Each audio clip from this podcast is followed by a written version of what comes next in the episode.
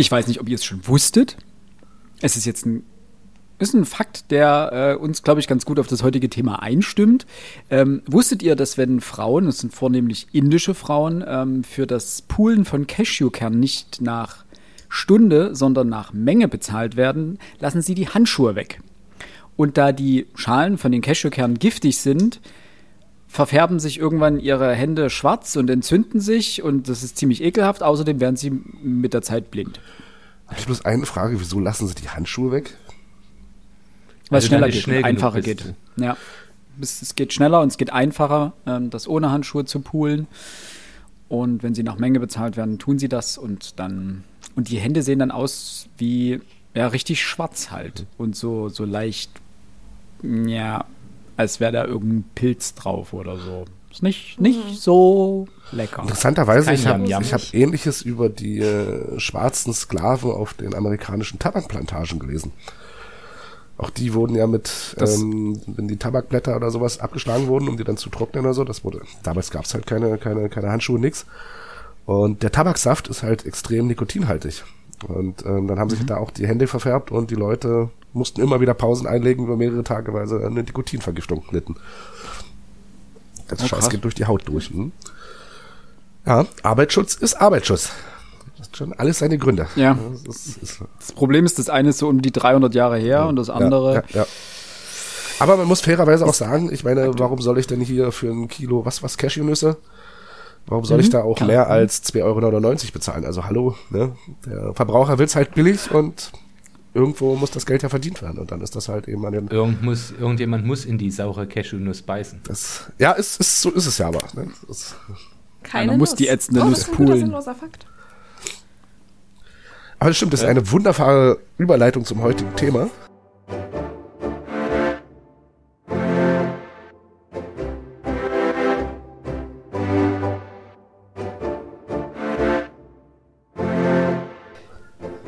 Willkommen. Äh, ihr hört Folge 129 des Frontispitz Podcasts und wir, das sind wie immer Alexander Röske, Max Bringmann und ich, Philipp Stößer. Stö Stößer, ja, das ist gleich heute gleich ganz vorbei. Stöfer, natürlich. Der eigene Name geht schon verloren. Ähm, wir begrüßen heute ganz herzlich äh, unseren Gast äh, Julia Kühne. Halli, hallo. Hallo. Hallo, freut mich hier zu sein. Hi. Wir sind nämlich mal. hi, hi. Wir sind nämlich ausnahmsweise mal wieder zu viert. Äh, Wir hatten uns das, glaube ich, Anfang des Jahres vorgenommen, noch mal einen Gast Ja. einzuladen. Das ist immer schön, wenn wir mal frischen Input Das bekommen. stimmt, das stimmt. ähm, hilft uns. Wir schwimmen dann nicht nur in unserer eigenen Suppe, sondern kommen auch mal in Berührung mit anderen Meinungen. Was guckst du so kritisch, Max? Kennst du das nicht in der eigenen Suppe schwimmen? Ja, aber in einem Podcast von drei Männern ist es irgendwie komisch, wenn dann eine Frau dazukommt und wir normal in unserer eigenen Suppe schwimmen. Max. Diese Metapher hat mich gerade kaputt gemacht. Ja, okay, das ist auch schön. Haben wir doch. Ähm Sehr gut. Ah, gut. Bevor wir heute zum äh, eigentlich äh, diskutablen Buch kommen, ähm, haben wir ein paar kleine Fragen an unseren Gast vorbereitet, so einfach zum als Warm-up. Äh, wir fangen damit an, wir sind ja ein Literaturpodcast. Was liest du gerade? Was liegt gerade auf deinem Lesestapel ganz oben? Äh, bei mir liegt gerade auf dem Nachttisch ähm, Herr der Ringe. Ich bin gerade noch am Ende des ersten Bandes und ja, habe mich schon mal dran gewagt, es irgendwie nicht geschafft und äh, jetzt geht's wieder von vorne los. Du hast dich schon mal dran gewagt. Ähm, wie weit bist du beim ersten Mal gekommen?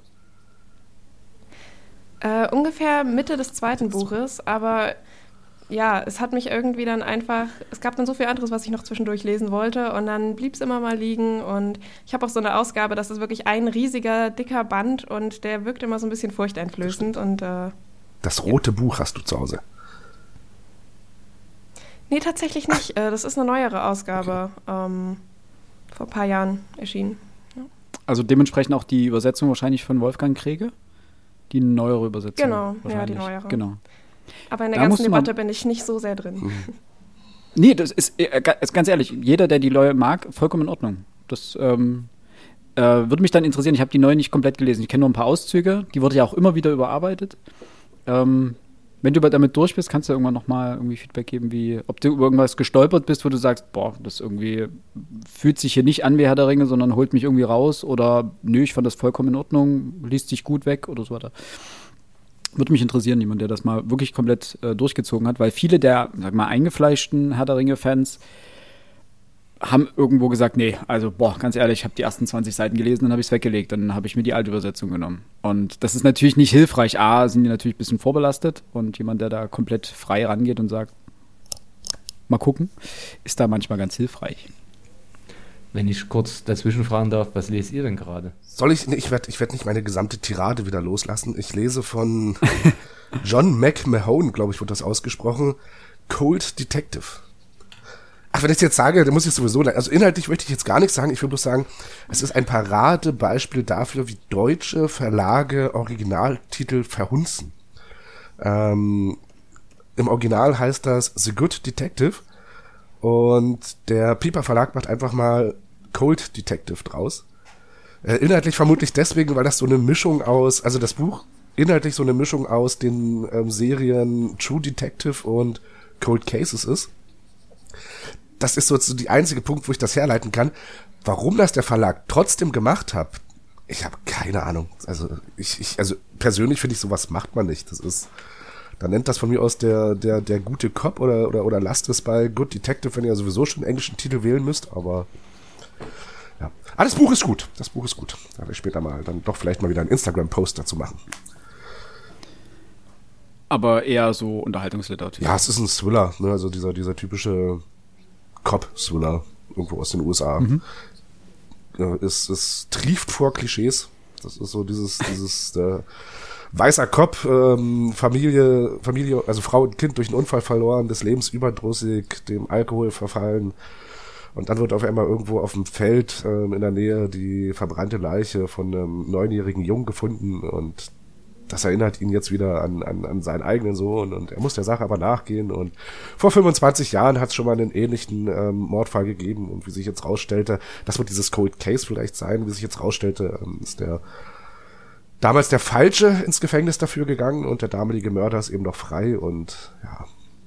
Das Gute ist, ähm, also ich bin jetzt kein Experte, weder in, in Thrillern noch in Cop-Thrillern, ähm, aber so wie er die, die die Polizeiarbeit dort verrichtet, so wie er da an neue Beweise gelangt und die sich einordnet, macht das für mich als Laien in der Hinsicht wirklich Sinn. Also es macht auch Spaß zu lesen, wenngleich das Buch hm. jetzt kein, kein Überbuch ist. Okay. Aber für Thriller-Fans sozusagen kann Schwer man zu sagen, da habe ich zu wenig Ahnung. Mich, mich überzeugt es vollkommen, okay. aber ich habe da jetzt auch wenig Referenzmasse bei mir im Regal stehen. Ähm, hm. ja, keine Ahnung. Also ich find's gut. Ich, ich, ich, ich lese es sehr gerne. Es ist perfekte Einschlafliteratur. Abends im Bett. Ja. Mhm. Bei mir hat sich nicht viel getan. Ich lese immer noch äh, seit einem halben Jahr an Douglas Preston, die Stadt des Affengottes. Das liegt immer mal wieder da, dann wird immer ein Kapitel gelesen und dann liegt es wieder da und dann. Ähm, dann Rat der Zeit, komme ich überhaupt nicht voran. Klassiker. Jetzt äh, Richard David Brecht äh, über die Liebe. Das ähm, das Sachbuch, hat man ja in der letzten Folge schon gesprochen, drüber gesprochen. Und äh, auch gerade den Herrn der Ringe, allerdings eben in der alten Übersetzung, mal wieder. Und ich habe äh, ich zwar sowohl das, das große rote Buch, aber das nehme ich natürlich nicht mit in die Bahn, sondern ich habe mir nochmal ähm, auf Ebay die, die alten Paperbacks geholt. Die dreiteiligen sozusagen. Und die kann ich auch immer in den Rucksack schmeißen, da ist es nicht so schlimm, wenn die irgendwie ein bisschen Knicke bekommen. Du bist ein, Magst du? Hm? Du bist also der Knick, der Bücherknicker. Nein, Nein, gut. Bin ich nicht. Würde ich nie tun. Entschuldige, Jule, bitte. Das ist eigentlich keine schlechte Idee mit den äh, drei kleinen Büchern, denn es ist ziemlich demotivierend, bei diesem großen Buch nie zu sehen, wie man vorankommt beim Lesen. Stimmt. Ja. Ähm, von daher, ist, gute Idee. Ja, die großen sind schon, ist schon eine schöne Ausgabe. Und es ist mehr so ein, ich weiß nicht, das, das große Buch, finde ich, ist so ein Vorlesebuch. Du kannst dich in den Sessel setzen, Kindern vorlesen oder sonst irgendwas oder irgendjemand anderes, ja egal. Ähm, aber das die kleinen sind so, sind eigentlich perfekt für die Bahn. Und die gibt es auch in der neuen, gibt es immer noch, gibt für 30 Euro, glaube ich, in der neuen Übersetzung. Und glaube, wenn man sie neu kauft und auf Ebay kriegt man die bestimmt auch billiger oder sowas. Da war nur die alte Edition, war halt genauso teuer, habe ich auch 30 jetzt bezahlt. Aber so für unterwegs ist das ganz, ganz gut. Man muss vor allem auch nicht mehr diese riesen Kanten mitschleppen. Und ich lese halt ganz viel in Bus und Bahn und da komme ich dann am ehesten halt voran damit. Ja, Max, was liegt Max bei dir gerade? Ja. Ich hatte äh, jetzt natürlich das heute zu besprechende Buch äh, ausgelesen. Dementsprechend habe ich heute den Versuch unternommen, unternommen zumindest äh, mit Jürgen Habermas, ein neuer Strukturwandel der Öffentlichkeit, zu Beginn diesen Essay mal noch schnell zu, also mal noch schnell, Habermas mal noch schnell ist jetzt äh, schwer möglich, aber ich habe es tatsächlich heute nur bis in die Einleitung geschafft und die ist nur drei, vier Seiten lang. Aber irgendjemand, wenn man in der Schule ist und nicht allein in seinem Zimmerchen hockt, sondern im Lehrerzimmer, irgendeiner will immer was, dementsprechend, ich lese da eine Seite und plötzlich fragen wieder sieben Leute, dementsprechend weit bin ich noch nicht gekommen, aber ich bin zumindest gespannt, wie es wird. Denn ich habe den alten natürlich gelesen, mal für eine Hausarbeit, ich gebe es ja zu, es war jetzt nicht intrinsisch, aber ich bin gespannt, was der alte Herr noch zum neuen Strukturwandel der Öffentlichkeit sagen kann. Macht aber, also liest sich aber gut oder ist wirklich Arbeit? Wie gesagt, ich habe zwei Seiten gelesen. Naja, gut, kann man ja bei Bisher ist okay. Bisher ist aber okay. das ist jetzt, ich, ich werde bei der nächsten Besprechung unserer, ähm, wenn wir mal wieder darüber sprechen, was wir zuletzt lasen, werde ich das definitiv mit anbringen, wenn ich es bis dato gelesen haben werde. Ich wusste bei Ingeborg Bachmann ab Seite 1, ab, ab Absatz 1 bereits, das wird Arbeit und kein Vergnügen. Also dementsprechend ist auch bei zwei Seiten die Frage berechtigt. Frage Nummer zwei. Dein Lieblingsbuch. Bevor wir dann wirklich zu den richtig guten Top-Fragen kommen, erstmal die, die üblichen literaturbezogenen und dann kommen wir zu den Highlights. Ja, äh, Dein absolutes Lieblings Lieblingsbuch. Mein absolutes Lieblingsbuch ist tatsächlich ein Buch, was ich in der Schule gelesen habe, was, äh, glaube ich, relativ außergewöhnlich ist, und zwar äh, Der Besuch der alten Dame. Okay. Ihr hattet uh. ja auch uh. schon mit Dürrenmatt ja. das ein oder andere Sehr zu gut. tun. Ähm, aber so, äh, was das, das Wohlfühlbuch angeht, muss ich sagen, Der Graf von Monte Cristo äh, holt mich auch immer wieder ab. Das ist aber auch oh. ein ganz schöner Brocken. Das sind doch drei Bände, A, irgendwie 600 oder sowas Seiten? Äh, da habe ich tatsächlich auch ein riesen Bibelpapierbuch. okay. äh, ja, ich glaube, es sind 1000 und ein bisschen. Aber mit sehr kleiner Krass. Schrift. Also, ja. Okay. Und hast du schon mehrmals gelesen oder bisher nur einmal und hat sich halt komplett gefesselt? Äh, zweimal komplett und immer mal so ein bisschen zwischendurch. Respekt, okay ich muss tatsächlich sagen, das ist bei mir jetzt auf die Liste gerutscht. Ich habe es nämlich noch nicht gelesen. Ich kannte nur den Film mit Gérard Depardieu. Ähm, den hat meine Mutter, das war ja, glaube ich, ein Fernseh drei Vierteiler, oder?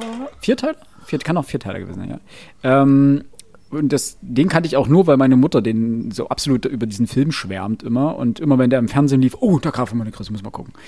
Und dann habe ich mir irgendwann die DVD gekauft und dann hat sie die sich auch regelmäßig ausgeliehen und ähm, toller Film. Und das Buch ist jetzt tatsächlich bei mir auf die Liste gekommen, nachdem wir Balzac und die kleine chinesische Schneiderin gelesen haben, wo unser Protagonist ja ebenfalls den Graf von Monte Cristo zitiert und ihm ein, also ja, nicht direkt zitiert, aber immer wieder Bezug darauf nimmt und dem Buch sehr große Qualität attestiert. Ähm, dementsprechend, aber dann habe ich, dann dachte ich mir, oh, Graf von Monte Cristo, toll, cool, lesen, mal bei Medimobs gucken oder sonst wo. Und dachte mir so, okay, Band 1 600 Seiten, Band 2 500 Seiten, Band 3 700 Seiten. Oh Gott. Da wird man ja nie fertig. Hm. Also ich hab, bin tatsächlich äh, recht lustig auf dieses Buch gekommen. Ich habe zuerst äh, mit der Schule ein Musical zu der Graf von Monte Cristo geschaut in Leipzig. Äh, da hat mich das, äh, der Inhalt aber schon so sehr gefesselt, dass ich mir dann ähm, als ich im Auslandsjahr war, eine PDF-Datei runtergeladen habe von dieses Buches und das dann in der Schule im Auslandsjahr auf dem Handy gelesen habe. was äh, eine Herausforderung war, aber es hat mich so sehr gefesselt, dass das auch so ging. Das ist auch krass, ne? wenn man Ach, so ein Buch hat, womit sich ein ganzer Lebensabschnitt verbindet. Das, mhm. äh, ja, das, das ist cool. Und du hast den kompletten Text am Handy durchgehalten? Oder bist du dann irgendwann auf das Buch gewechselt? Nee, tatsächlich äh, komplett auf dem Handy. Also ich konnte das dort in dem Land, in dem ich war, auch nicht unbedingt äh, auf Deutsch bestellen irgendwie. Von daher, ja. Krass. Respekt. Hätte ich, glaube ich, nicht lange geschafft oder nicht lange durchgehalten. auf dem Telefon lesen kann ich gar, also kriege ich, also mal abgesehen jetzt von irgendwelchen Texten, die man lesen muss auf einem Computer oder sowas mal.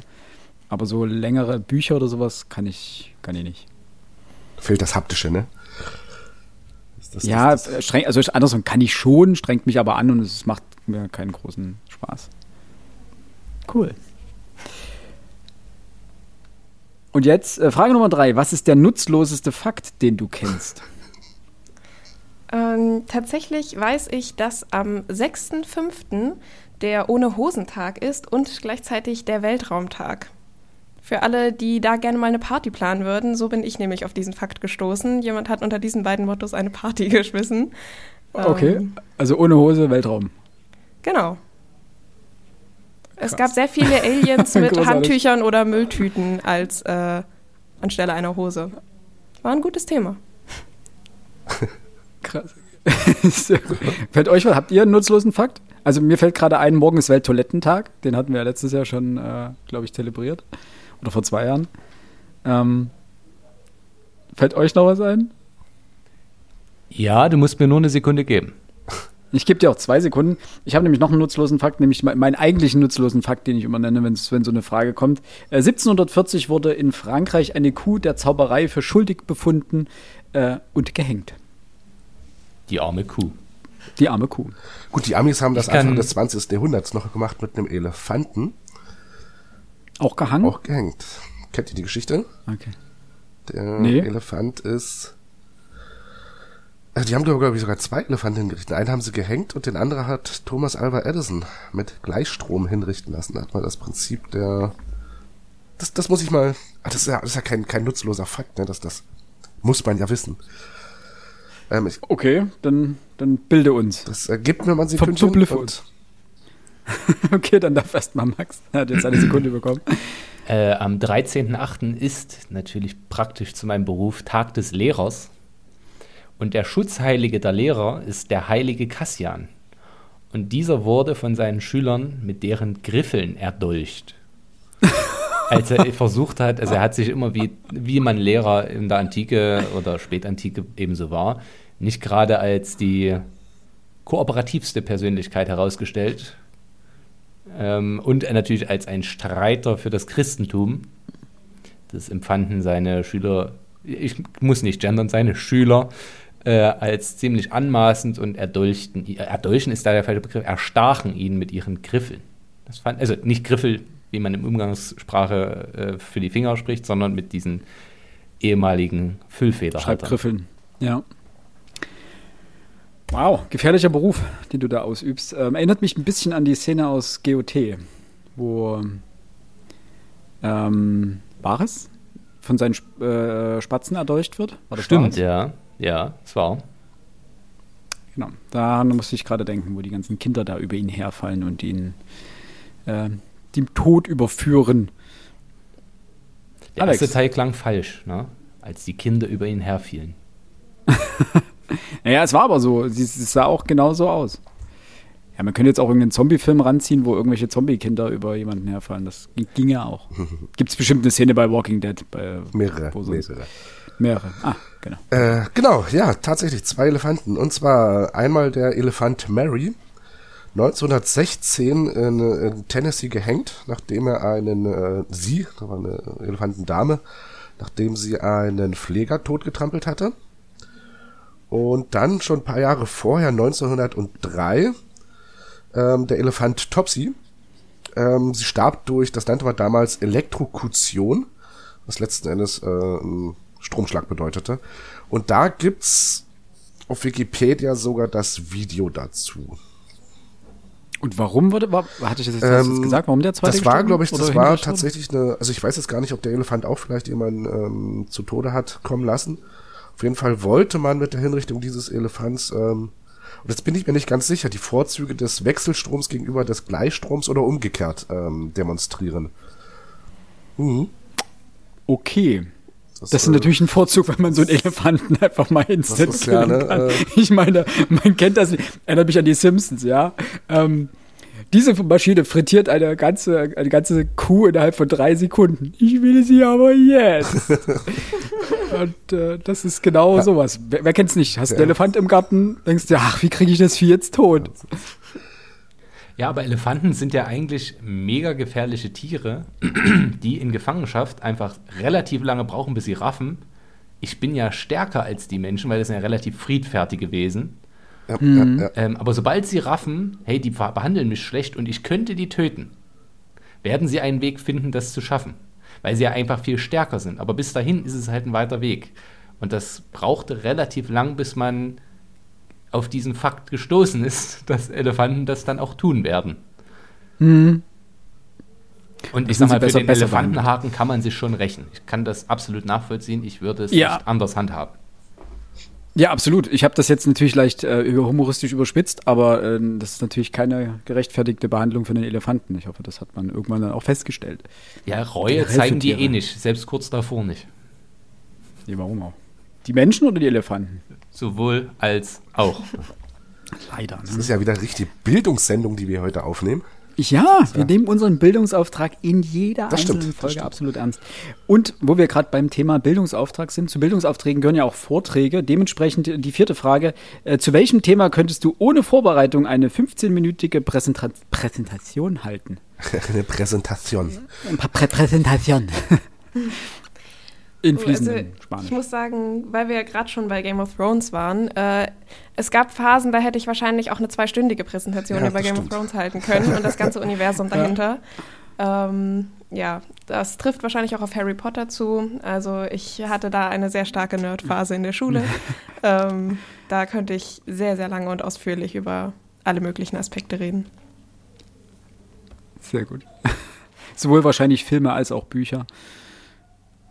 Ja, also gerade bei Hast Harry Potter auch gerne alle Unterschiede zwischen Filmen und Büchern und was da vielleicht schiefgelaufen ist und wer was hätte spielen sollen. Also Da kenne ich noch jemanden. Ich glaube, ich bringe euch mal zusammen. Ähm, hast du auch die GOT-Bücher gelesen oder dort nur die Serie geschaut? ich habe die ersten viereinhalb Bücher gelesen, Mhm. deutschen, also quasi zweieinhalb. Ja. Ja, Englische. Ähm, aber dann kam ein ganz, ganz langer Brienne-Part und dann bin ich ausgestiegen. Schön, dass du bei Brienne ausgestiegen bist. Ich bin bei Bran ausgestiegen. Hm, ähnlich schlimm. Alex guckt so, oh, ihr Narr. Ja, ihr Narren. Ein Jahr habe ich gebraucht für alle zehn Bücher. Habe ich am Stück durchgelesen. So, abschließend eine letzte Zusatzfrage. Ähm, die haben wir drei schon beantwortet in einer unserer letzten Folgen. Was ist dein Lieblingsdino? Ich weiß, du hast dich darauf vorbereitet, deswegen muss diese Frage jetzt noch gestellt werden. Wir können sonst nicht heute Abend ins Bett gehen. Das Genau, ich habe extra noch fleißig gegoogelt und es ist der Brachiosaurus. Das Oh. sind die mit den ganz, ganz langen Hälsen, also quasi wie der Brontosaurus, nur noch besser, weil noch größer. der Brontosaurus.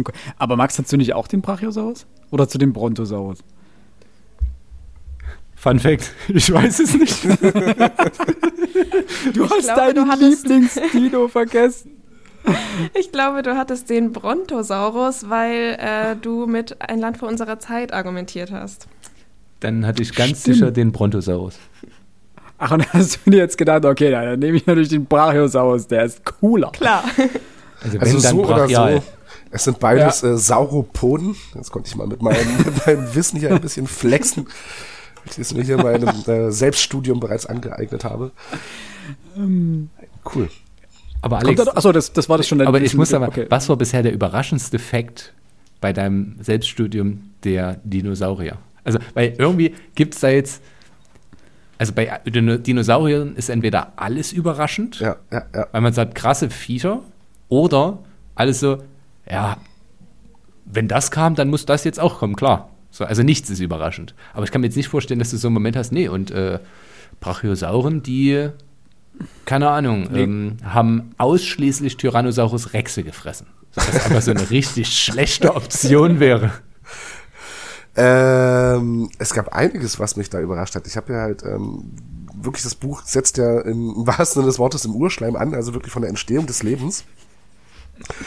Und es ist unfassbar, wie spät die Dinosaurier überhaupt erst auf der, auf der Erde ähm, entstanden sind. Und vieles, was wir bereits zu den Sauriern zählen, sind gar keine Dinosaurier, sondern werden von uns populärwissenschaftlich bloß dazugezählt. Mir fällt jetzt dummerweise nicht der Name ein. Kennt ihr dieses Vieh, was so aussieht wie so ein Krokodil mit so einem riesen Kamm hinten drauf? Ja, Ist kein Saurier. Nicht persönlich. Kein Saurier. Der ist, der ist tatsächlich ähm, näher mit den, mit den ähm, Säugetieren verwandt als mit den echten Sauriern. War das ein später Saurier sozusagen? Also der ein später war, nicht der Saurier? war weit, der, ja, ich glaube, es war ein relativ später Nicht-Saurier. Ah, okay. Also ein entfernter Verwandter von uns. Weit entfernter Verwandter, ja. Ja, ja, ja. Hm. Das, ähm, Gut, ich würde sagen, wir machen heute einfach keine Buchbesprechung. wir bleiben jetzt bei dem Dino-Thema und äh, füllen den Rest des Tages äh, abends damit. Aber nein, Edia wird dann dich wirklich in die Bredouille bringen, beziehungsweise du dann nicht einen 15-minütigen Vortrag darüber hältst, sondern einen zweistündigen Vortrag und wir alle langweilen, die hier gedacht haben oder mit der Erwartungshaltung herangegangen sind. Sie hören jetzt mal eine ordentliche Buchbesprechung, vielleicht noch mit einer qualifizierten Stimme. Gehen wir über zum heutigen Buch. Das äh, hast du uns mitgebracht, Julia, gewissermaßen. Habe ich jetzt vorhin gerade erst gelernt. Ich dachte, Max hatte das vorgeschlagen. Er hat das so Anfang des Jahres so ganz, ganz seicht in unsere äh, Diskussion eingestreut. Das können wir auch noch lesen. Und ähm, jetzt weiß ich, dass das fremdinduziert war. Ähm, genau. Warum denn? Wie kamst du äh, darauf? Ja, ich hatte eure Buchbesprechung zu Die Vegetarierin mitverfolgt und kurz danach dieses Buch als Hörbuch gehört. Und ich dachte mhm. mir, es gibt schon einige Parallelen und es beschäftigt sich ja auch teilweise mit sehr ähnlichen Themen. Ähm, hab das Max erzählt und Max meinte direkt, ja, müsste man eigentlich mal eine Podcast-Folge zu machen und das vielleicht so ein bisschen auch äh, vergleichend besprechen. Hm, ist mir jetzt letztens auch aufgefallen, aber lustigerweise erst, als ich das erste Mal über dieses Buch gesprochen habe. Beim Lesen überhaupt nicht. Uh, und dann habe ich über das Buch gesprochen und dabei ist mir eingefallen, dass es extreme Parallelen zu Han Kangs ähm, Die Vegetarierin gab. Fand ich ganz ähm, interessant. Ist ja, Han Kang war ja auch Koreanerin, richtig? Ja, war das richtig? Ja, ja sehr genau. gut. Hast du schon den zweiten Teil oder ja, Fortsetzung in Anführungszeichen, muss man das glaube ich sagen, schon gelesen? Von Han, äh, die Vegetarierin? Nee, von, von Kim Jong, ähm, geboren 1982. Ah, okay. Da gibt es noch eine. Äh, Miss Kim weiß Bescheid. Genau, genau, genau. genau. Äh, Habe ich leider noch nicht gelesen. Ähm, mal schauen. Okay. Äh, wir werden ja gleich noch drüber reden, ob, äh, ob, es, ob es sich lohnt. machen sollte oder möchte. Also, Alex, weißt du da schon mehr drüber? Ist das eine direkte Anschluss? Nee, ähm, ich, ich, ich glaube, ähm, also außer dem, dem Titel genau, Kim, wie Miss Kim weiß es besser. Oder weiß Bescheid. Mhm. Weiß Bescheid. Weiß Bescheid. Äh, nein, ich bin da, ähm, ich wusste das auch gar nicht, als ich mir ähm, Jim Kim, Kim Jion, geboren 82, ähm, im, im Laden besorgt habe wollte mir die Verkäuferin nämlich gleich noch den Nachfolgetitel mit andrehen. Also erstmal hat die sich sehr gefreut, dass ich mir als Mann anscheinend das Buch besorgt habe. Ähm, ah, es ist sehr schön, dieses Buch. Es ist wirklich ganz, ganz große Literatur. Es ist, und wenn Sie wollen, ich kann Ihnen auch gleich noch den, den, den Nachfolger mit, mitverkaufen. Und nee, ich musste erstmal reingucken, ob das ich überhaupt was für mich ist. Und er so, nee, machen Sie das, das werden Sie nicht bereuen. Tolles Buch. Ja. Also, ich, werde, ich, kann Ihnen die, sofort die komplette koreanische feministische Literatur verkaufen. Ich habe da ein Paket zusammengestellt. Genau. Nein, die war da, die, die, die, Verkäuferin war da sehr aufgeregt gewesen und, und ja in dem Kurzgeschichten, äh, also genau, in dem zweiten Band geht es um Kurzgeschichten, soweit ich weiß. Genau, genau. Ähm, auch äh, acht verschiedene Frauen, glaube ich, äh, Alter von 10 bis 80 und ähnliche Themen wohl werden besprochen wie in dem Buch. Also was mhm. Arbeit, Studium, Gesellschaft insgesamt angeht und die Rolle der Frauen darin. Das wirkt jetzt so, wirkt jetzt so ein bisschen wie wenig Fantasie, ne? Ich schreibe einfach das Buch nochmal. Ist, äh aber mit verschiedenen Frauen, die nicht mit der Frauen, gleichen. Ja. Wobei es stimmt ja auch nicht, hier haben wir ja auch mehrere Frauen drin. Bevor wir aber jetzt in den Inhalt abdriften ja, ja, und äh, zu eventuellen Folgebüchern, ähm, kommen wir zurück dazu. Ähm, Julio, wolltest du uns ein paar Sätze zur Autorin bzw. zum Inhalt oder zur Entstehung des Buches noch ähm, mitbringen, erzählen? Ähm, genau, also ich habe ein bisschen was zur Autorin. Ähm, das ist ja Cho Nam Yo. Ich hoffe, ich spreche das richtig aus, aber so wurde es im Hörbuch ausgesprochen. Ähm, die wurde 1978 geboren, ist in Seoul aufgewachsen, in einem ärmlicheren Vorort wohl. Ähm, sie sagt selbst von sich, dass äh, ihre äh, Familie sehr instabile finanzielle und emotionale Verhältnisse hatte und ähm, sie fing schon früh an zu schreiben, studierte dann ähm, Department of Sociology an der IH, denke ich mal, wird das ausgesprochen, EWHA, Women's University und arbeitete danach erstmal neun Jahre lang als Drehbuchautorin, ähm, bis sie dann anfing zu schreiben. Und ja, Kim Ji-young ist ihr dritter Roman ähm, und der erste, der so internationale Bekanntheit ähm, erlangt hat. Genau. Und Miss Kim weiß Bescheid, dann der zweite, der so international ein Durchbruch war. Mhm. Wo du das gerade erzählt hast, äh, nochmal noch mal gesagt hast, dass du das Hörbuch gehört hast, das ist sehr gut. Dementsprechend weißt du, wie du die meisten Namen auszusprechen hast. Wir nicht. also ich bin bei manchen dachte ich mir so, ich weiß es nicht, wie man es ausspricht. Genau, Ungefähr. also sie wurde auf jeden Fall im Hörbuch Kim Yi-Young ausgesprochen. Ich hoffe mhm. jetzt mal, dass das stimmt. Ähm, Gefühlt äh, ist das ist aber auch, auch der einfachste Name. ja, bei den anderen Namen, es ist auch schon ein bisschen länger her, dass ich das Hörbuch gehört habe. Ich habe es jetzt nochmal ähm, gelesen. Ähm, genau, deswegen, ich versuche auch mein Bestes, aber sicher bin ich mir auch nicht mehr. Ja, sehr gut. Ich glaube, wir können da alle, also uns noch schon mal Vorfall, im Vorfeld, ja, Gott nochmal. Ähm, wir können uns da, glaube ich, im Vorfeld schon mal entschuldigen, falls wir irgendeinen Namen oder einen ähm, koreanischen Begriff falsch aussprechen. Ähm, tut uns sehr leid. Aber kommen wir jetzt äh, zur kurzen inhaltlichen Zusammenfassung. Ähm, Max, bitte. Also inhaltlich äh, lässt sich festhalten, dass Kim Ye-jong beginnt, indem wir quasi fast ans Ende der Handlung springen und erfahren, dass sie mit ihrem Mann zusammen zur Familie fährt und dort nennen wir es durchaus ähm, schwierige pathologische pathologisches Verhalten zeigt, nämlich sie versetzt sich in andere weibliche Figuren hinein, sei es die Schwiegermutter, sei es eine, ja, wir es Liebschaft ihres Mannes, die sie quasi gar nicht kennt. Die Figuren müssen auch nicht mehr leben. Und sie ist dann quasi diese Person. Ja, und weiß auch nicht mehr, dass sie eigentlich jemand anderes ist.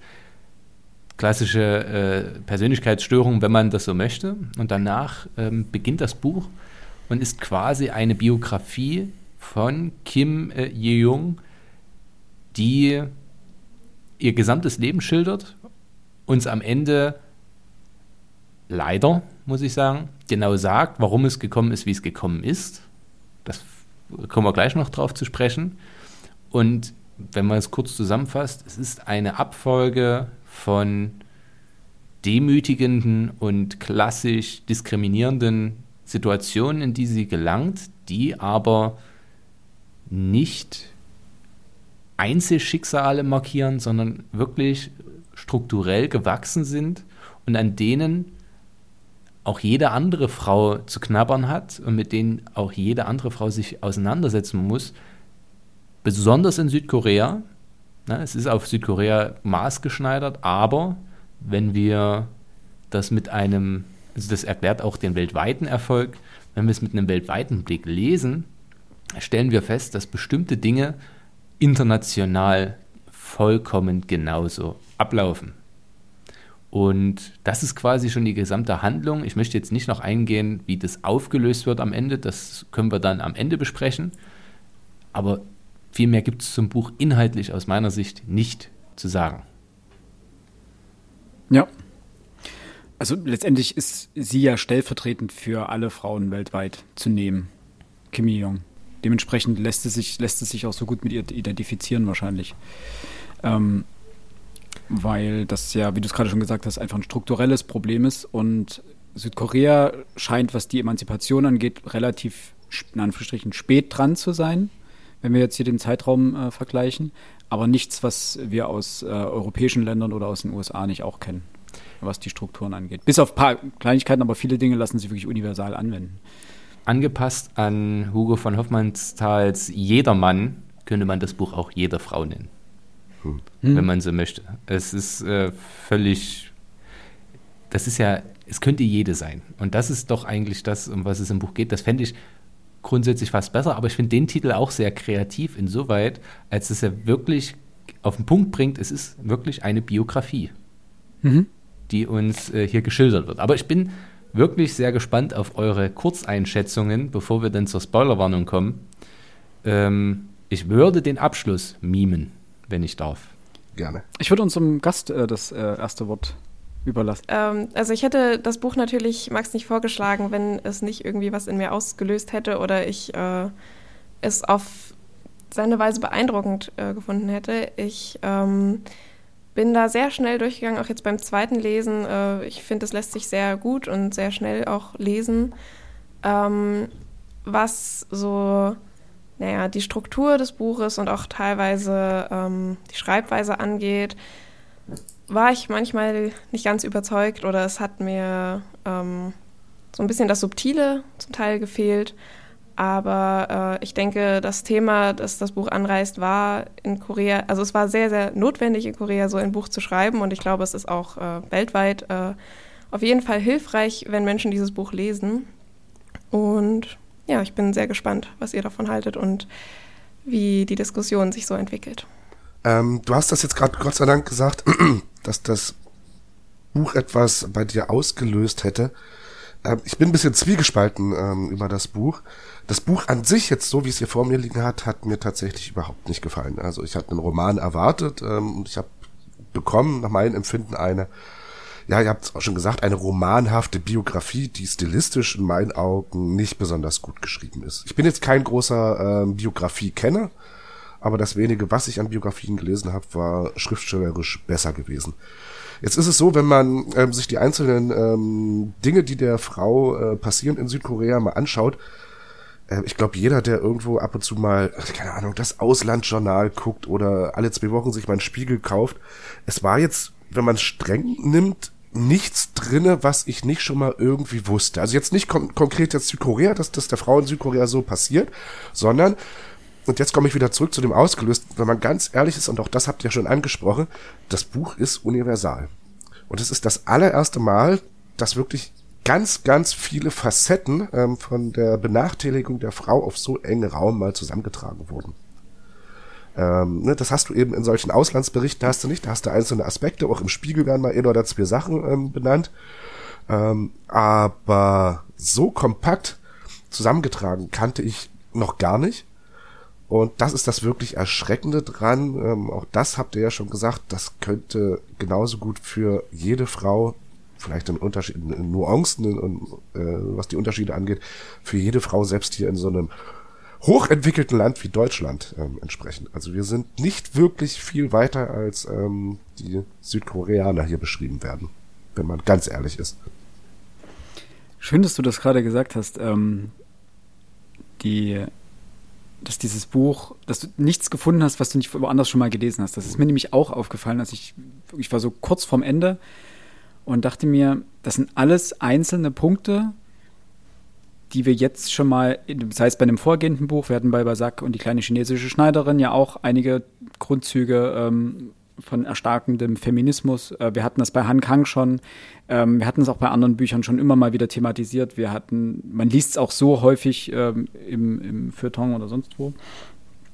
Also keine Information, also keine Einzelinformation in dem Buch hat mich wirklich überrascht, mhm. dass sie kam. Manche Sachen waren sogar so, dass ich dachte, das ist jetzt echt plakativ. Es hat sich teilweise angefühlt, wirklich wie ein, wie ein überspitztes Beispiel einzeln. Ähm, ich weiß, dass es das nicht ist. Ich weiß, dass es das wahrscheinlich exakt so gibt und auch viel zu häufig so gibt. Zu den Beispielen kommen wir ja dann noch. Ähm, und dann habe ich mir aber überlegt, so, okay, wir lesen es natürlich jetzt aus einem anderen, von einem anderen Standpunkt aus. Das ist nicht jeder sozusagen auf dem Stand, auch was die Debatte angeht.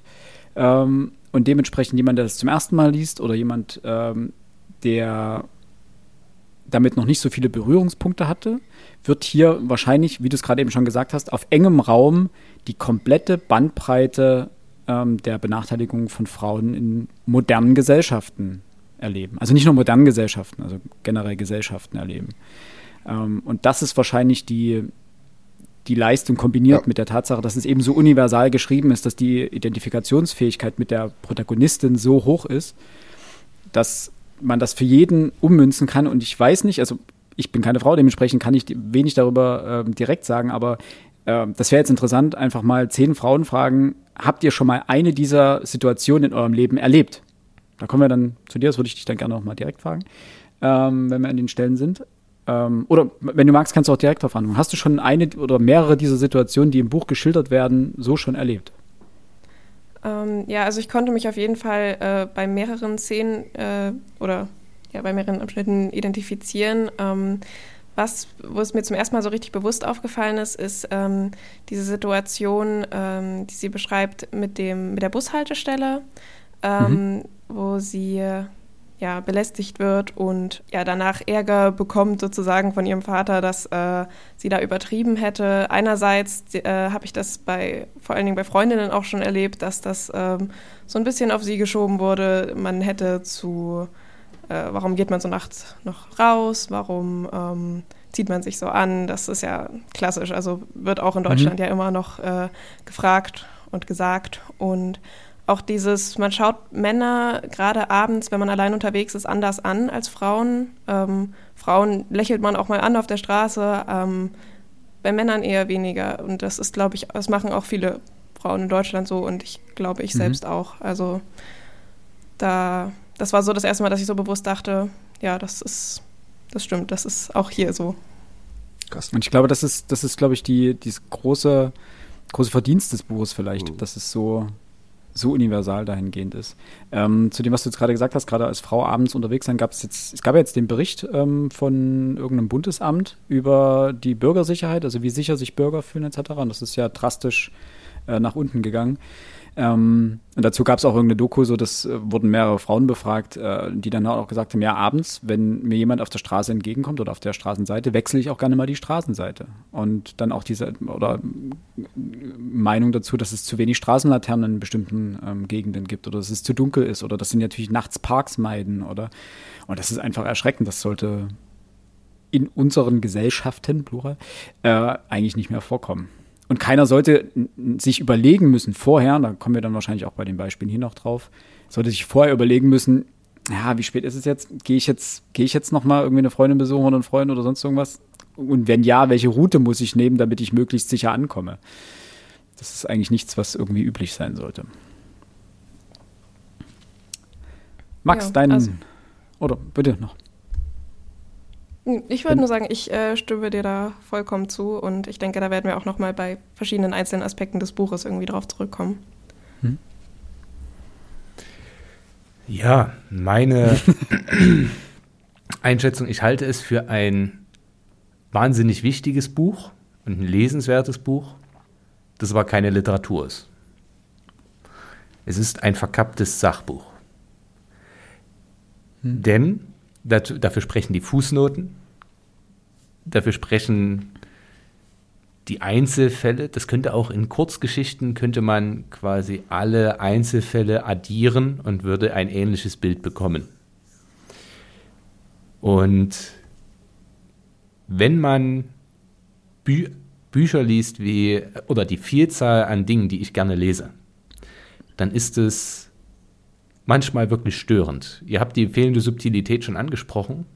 Mir fehlt auch das pure literarische. Denn so wie die Geschichte gerahmt ist, ist es aus meiner Sicht nur, damit es wirklich, dass man Roman draufschreiben kann. Aber das ist nicht kreativ, ja. es ist nicht, nicht ausgefeilt, es ist nicht ausgefuchst. Und da kommen wir, komm ich, kann ich auch schon zu dem Vergleich mit äh, Han Kangs Vegetarierin kommen. Genau das war es ja, was ich bei Han Kang so herausragend fand. Das, das Metaphorische, das, das Literarische an dem Werk, das quasi genau das Gleiche transportiert, aber am Ende eben das literarische Werk ist. Jetzt kommen wir aber zu dem Punkt, warum ich da zwiegespalten bin. Ich glaube, die Vegetarierin ist für viele Menschen, die weniger lesen, quasi unlesbar. Und was ist das Ziel der Autorin, ohne dass ich jetzt sie mansplainen möchte, aber ich denke, sie möchte aufrütteln und zeigen, was Probleme sind. Und ich glaube auch, dass ein Großteil der Bevölkerung diese Probleme nicht ernst nimmt, solange sie nicht irgendwo sich in eine Figur und jede Frau kann sich da hineinversetzen und ich hoffe, dass der ein oder andere Mann auch imstande ist, genug Empathie aufzubringen, um das zu versuchen. Denn ich fand das Buch teilweise unfassbar schmerzvoll, mit dem es genügt ein, ein gesundes Maß an Gerechtigkeitsempfinden, um festzustellen, dass die, die, die Figur sich in teilweise ausweglosen Situationen befindet, in denen es, egal wie sie sich verhält, nie gut wird.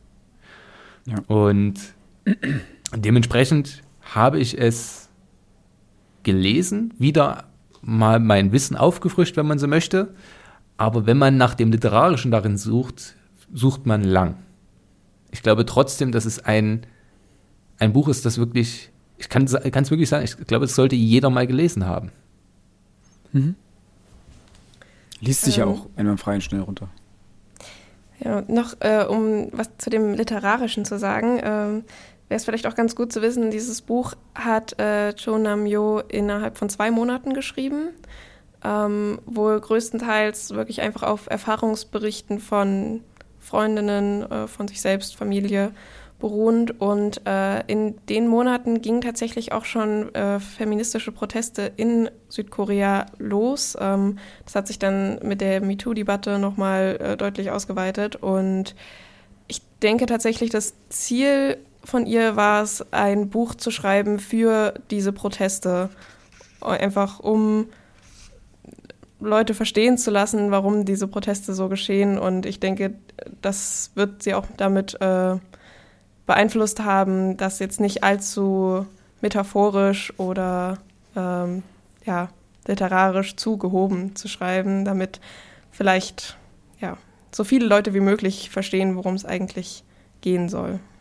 Ja, stimme ich dir vollkommen zu. Ich wollte nur äh, ja. noch zwei, zwei, Sachen fix dazu sagen.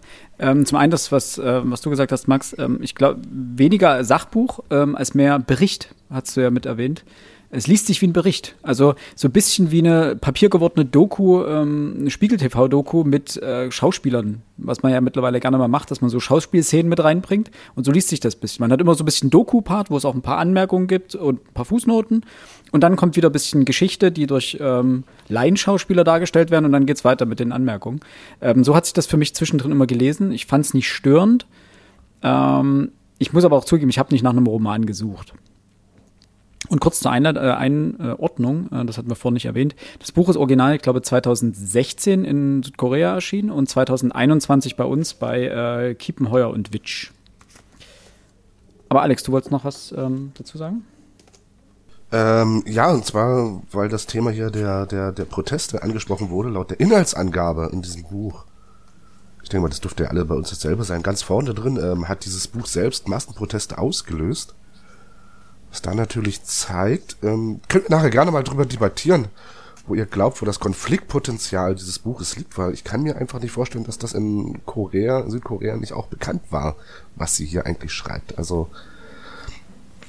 das, ähm, ich weiß nicht, das ist, würde sonst viel über die dortige Gesellschaft aussagen. Max? Es ist doch aber auch ganz häufig so, dass bestimmte Dinge erst verbalisiert werden müssen. Da hast recht, ja. Dass das ja. Und das kommt ja, tatsächlich passt es auch perfekt zum Buch. Es gibt sehr häufig im Buch den Moment, wo die Protagonistin die richtige, schlagfertige, ehrliche Antwort auf den Lippen hat, aber sich nicht äußert. Und manchmal reicht, dass jemand dir perfekt vor Augen hält, wie ungerecht es ist und vor allem, wie sehr es auch dein Leben ist, das hier eigentlich geschildert wird, um endlich dir klar zu werden, nee, das nehme ich nicht mehr hin. Jetzt, jetzt möchte ich agieren.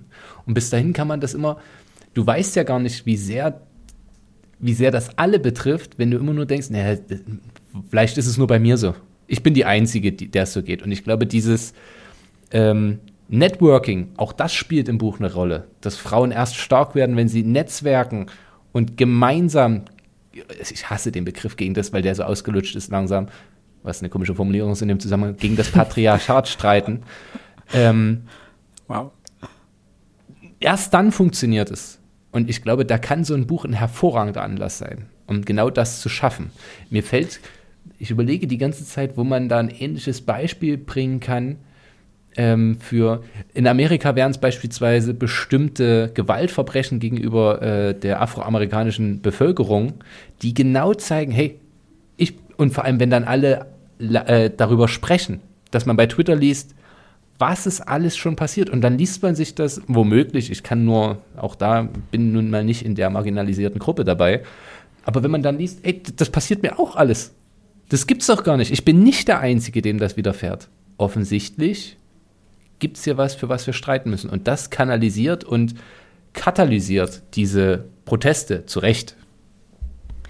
Und äh, dazu müsste man vielleicht auch noch sagen, da ist äh, die Situation in Korea vielleicht doch nochmal eine andere als in Deutschland. Äh, dieses Buch war wahnsinnig umstritten zum Teil in, in Korea.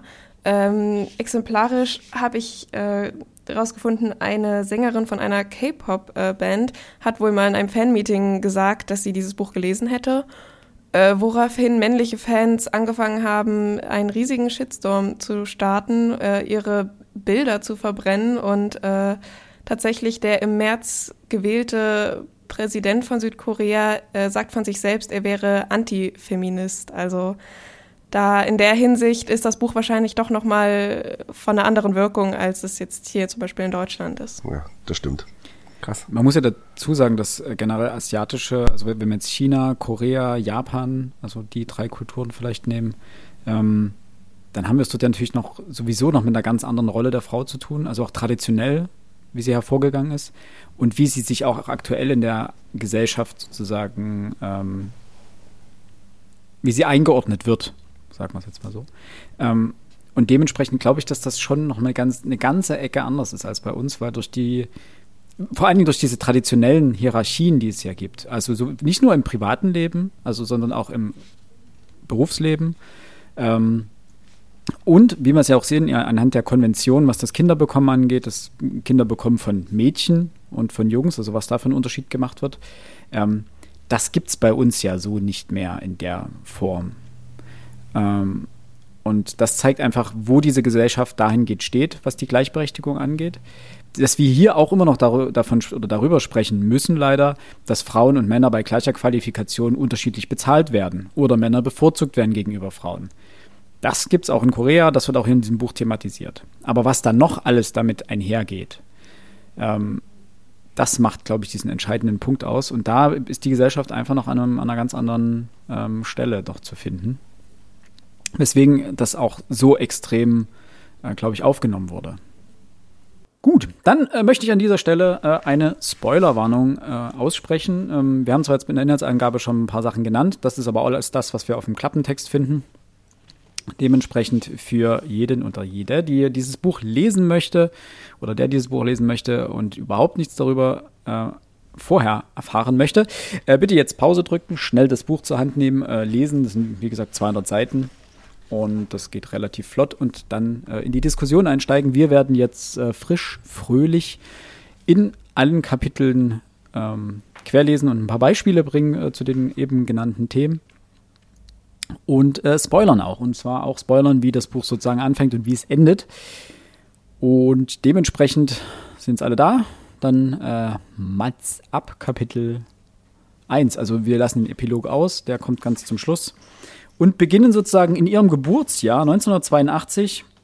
Denn das erste Kapitel umfasst die Jahre 82 bis 94 und beschäftigt sich mit Kim Jongs ähm, sowohl Geburt also und ihrem Elternhaus und wie sie aufwächst. Ähm, mit ihrer Mutter, mit ihrem Vater, mit ihrer Großmutter, väterlicherseits, soweit ich das, wenn ich das richtig im Kopf habe.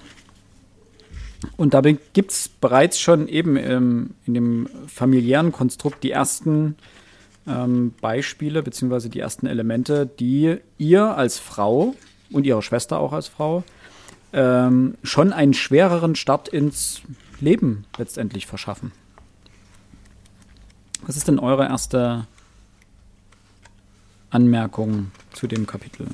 Also für mich schon erstmal der erste ich, ich bin auf Seite 25. Äh, da geht es um das Essen innerhalb der Familie, die ja am Anfang wirklich noch sehr arm ist, wenn man so möchte. Und äh, das ganz auf eine ganz perfide Art und Weise das Essen aufgeteilt wird. Nämlich, dass zuerst der Vater, dann der Bruder und danach die Großmutter etwas erhielten. Während die wohlgeformten Maultaschen, Fleischbällchen und Tofustücke dem Jungen in den Mund geschoben wurden, erhielten die Schwestern kommentarlos nur die zerfallenen Brocken. Für den Jungen wurden Dinge wie Stäbchen, Socken, Unterwäsche, Schul- und Sporttasche stets passend zueinander ausgesucht, wohingegen die Mädchen mit ungleichen Paaren Vorlieb nehmen mussten. Und dort sind wir natürlich an einem Punkt, wo ich sage, ähm, da sieht man die, den Stellenwert, den Frauen und vor allem die jungen Mädchen, die Kinder quasi, in der koreanischen Gesellschaft einnehmen, nämlich den absolut Untergeordneten. Erst die Männer und dann die alten Frauen, also ne, wenn man sich so diese Reihenfolge anschaut. Und das erinnert schon stark an äh, quasi antike Kulturen, wenn man so möchte. Ja. Mittelalterliche Feudalherrschaften hatte ich im, im Kopf. Hm. Ja. Wobei, was ich interessant, das fand ich einen interessanten erzählerischen Kniff hier. Ähm, in dem Fall geht diese Hackordnung oder diese Rangordnung nicht vom Vater aus. Der Vater wird kaum erwähnt, der spielt eigentlich keine große Rolle, sondern von der Großmutter. Die Großmutter ist es, die den ersten, ne, nicht den Erstgeborenen, ist ja der jüngste Sohn, also den, den Drittgeborenen, den Sohn der Familie sozusagen, ähm, so nach oben hebt. Das heißt, maßgebend dafür ist nicht etwa der Vater als Patriarch der Familie, sondern die Großmutter, die dem Kind, dem Jungen, so eine hohe Rolle einräumt. Das beginnt ja mit diesem Milchpulver, ne? dass die Schwestern, die am Milchpulver vom, vom Bruder naschen, ähm, Schläge bekommen, tatsächlich, weil das gute Milchpulver nur für den Jungen ist. Und auch sonst, wie du es hast ja gerade gesagt schon mit dem Essen und die, die, die Stelle geht ja noch ein Stück weiter. Wenn es zwei Regenschirme gab, nahm der Bruder einen und die beiden Schwestern haben sich den anderen geteilt. Und das eigentlich perfide daran ist ja, ähm, dass diese Ungleichberechtigung, das sagt sie selber ein Stück später, ihr gar nicht so bewusst war. Kim Jong wächst so auf und denkt, es ist normal, hat es nie als ungerecht empfunden, sondern als natürliche Ordnung der Dinge. Erst ihre große Schwester bringt sie ja dann so sukzessive auf den Trichter, dass das irgendwie nicht richtig ist, so wie es ist. Und auch gerade wenn sie schon äh, solche anfänglichen Gedanken hatte, äh, wegen, dass es ungerecht sein könnte, ähm, sagt sie ja dann auch selbst, die Mutter hat das so gelobt, wie sie sich äh, verhalten hat, also devot im Prinzip gegenüber äh, dem, dem Bruder, der alles bekommt. Ähm, dass sie sich nicht getraut hat, was dagegen zu sagen. Also dieses, ähm, die Anerkennung von der Mutter hat es fast noch schlimmer gemacht, äh, dadurch, dass ähm, sie das Gefühl hatte, es wäre eine gute Charaktereigenschaft von ihr, einfach still zu sein und sich in diese Verhältnisse einzufinden. Ja, absolut. Wollen wir an der Stelle gleich mal kurz über die Mutter sprechen? Denn was mir, was ich interessant fand an der, der Rolle der Mutter, ist, dass sie sie ist in Grundzügen feministisch. Das merkt man immer wieder in den Gesprächen mit ihren Töchtern dann auch, gerade auch später dann. Aber sie bleibt dem alten System, also in Anführungsstrichen dem alten System, dem patriarchalen System verhaftet und nutzt es nur für sich aus, beziehungsweise hat sich damit arrangiert. Das kommt in diesen Stellen wirklich zur Geltung, wenn man merkt, wenn es große Familienentscheidungen gibt, dann trifft sie die Mutter die Mutter lenkt den, auch die Geschicke des Vaters und die, sie lenkt auch die Geschicke der ganzen Familie. Aber sie ordnet sich dem grundlegenden System unter. Und sagt dann ihren Töchtern auch, ja, also später, gerade als die Töchter dann begriffen haben, wie der Hase läuft, sagt sie ihnen, ja, ist so, aber, wie du gerade eben schon gesagt hast, ist gut, dass ihr so, euch so und so verhalten habt. Das ist richtig so, als, diese Rolle steht euch zu oder so, so habt ihr euch zu verhalten. Ich glaube auch, dass die Mutter die spannendste Figur eigentlich ist, weil sie mitten in der Transformation steckt. Die auch Reue empfindet über das eigentlich vergebliche Leben, das sie führt und es für ihre Töchter besser haben möchte. Und die auch wächst und dann häufiger Partei für ihre Töchter äh, nimmt. Und du hast es quasi schon in Grundzügen gesagt, die geschickte Person in der Familie, auch wirtschaftlich fähige, das ist die Mutter. Das heißt, die akzeptiert auch Fehlentscheidungen des Vaters, aber als er dann in Pension geht und das Geld in eine Firma stecken möchte, die dann ja auch, wie wir erfahren werden, äh, pleite geht, legt sie aber ein absolutes Veto ein und zeigt mit den Ideen, die sie hat, dass es auch ganz anders geht und dass sie wahnsinnig erfolgreich gewesen wäre, wenn man sie nicht nur früher schon gelassen hätte. Sie ist eine ja. absolut strebsame Frau, die ihrer Familie viel unterordnet. Ich erinnere an die Szene, ähm, als sie diesen Job annimmt, bei dem sie sich permanent die Finger aufschlitzt und der so, so staubig ist. Und das, das Spannende daran ist nicht, dass sie das tut, das ist okay, dass sie das tut, sondern dass ihr Mann sie quasi kritisiert, dass es so staubig sei und er sich dann dafür auch entschuldigt, aber quasi dabei schon ins Selbstmitleid abgleitet, was er ihr denn alles zumute und sie sagt, nein, das ist unser Leben, das ist okay so und wir machen das schon. Also sie ist immer die starke, emotional gefestigte Person der Familie. Ja. Obwohl sie keine, oder obwohl sie nicht die Herrin des Hauses ist, wenn man so möchte, aber sie ist quasi die im Hintergrund agieren und das macht sie für mich so spannend, weil sie so ein, Ja. so ein Am- na, ambig will ich gar nicht sagen, aber ambivalent trifft es vielleicht eher. Ähm, zum einen, wie du schon sagtest, sie ist grundsätzlich, akzeptiert sie die Ordnung der Großmutter. Das ist, glaube ich, nämlich das große südkoreanische Problem, die Tradition, die noch dort drinne liegt. Aber als die weg ist, macht sie auch ganz deutlich, warum soll der Knirps ein eigenes Zimmer kriegen? Der pennt sowieso die ganze Zeit bei uns. Das kriegen die Mädels. Punkt. Keine Debatte. Und Ja. sie setzt sich durch. Ich hatte bei ihr immer so ein bisschen das Gefühl, äh, sie lässt ihren, ihren Mann laufen bei so allen Entscheidungen, die so ähm, semi-wichtig sind, wo sie sagt, naja gut, wenn er hierbei irgendwie f- failt, dann ja, ist nicht so schlimm.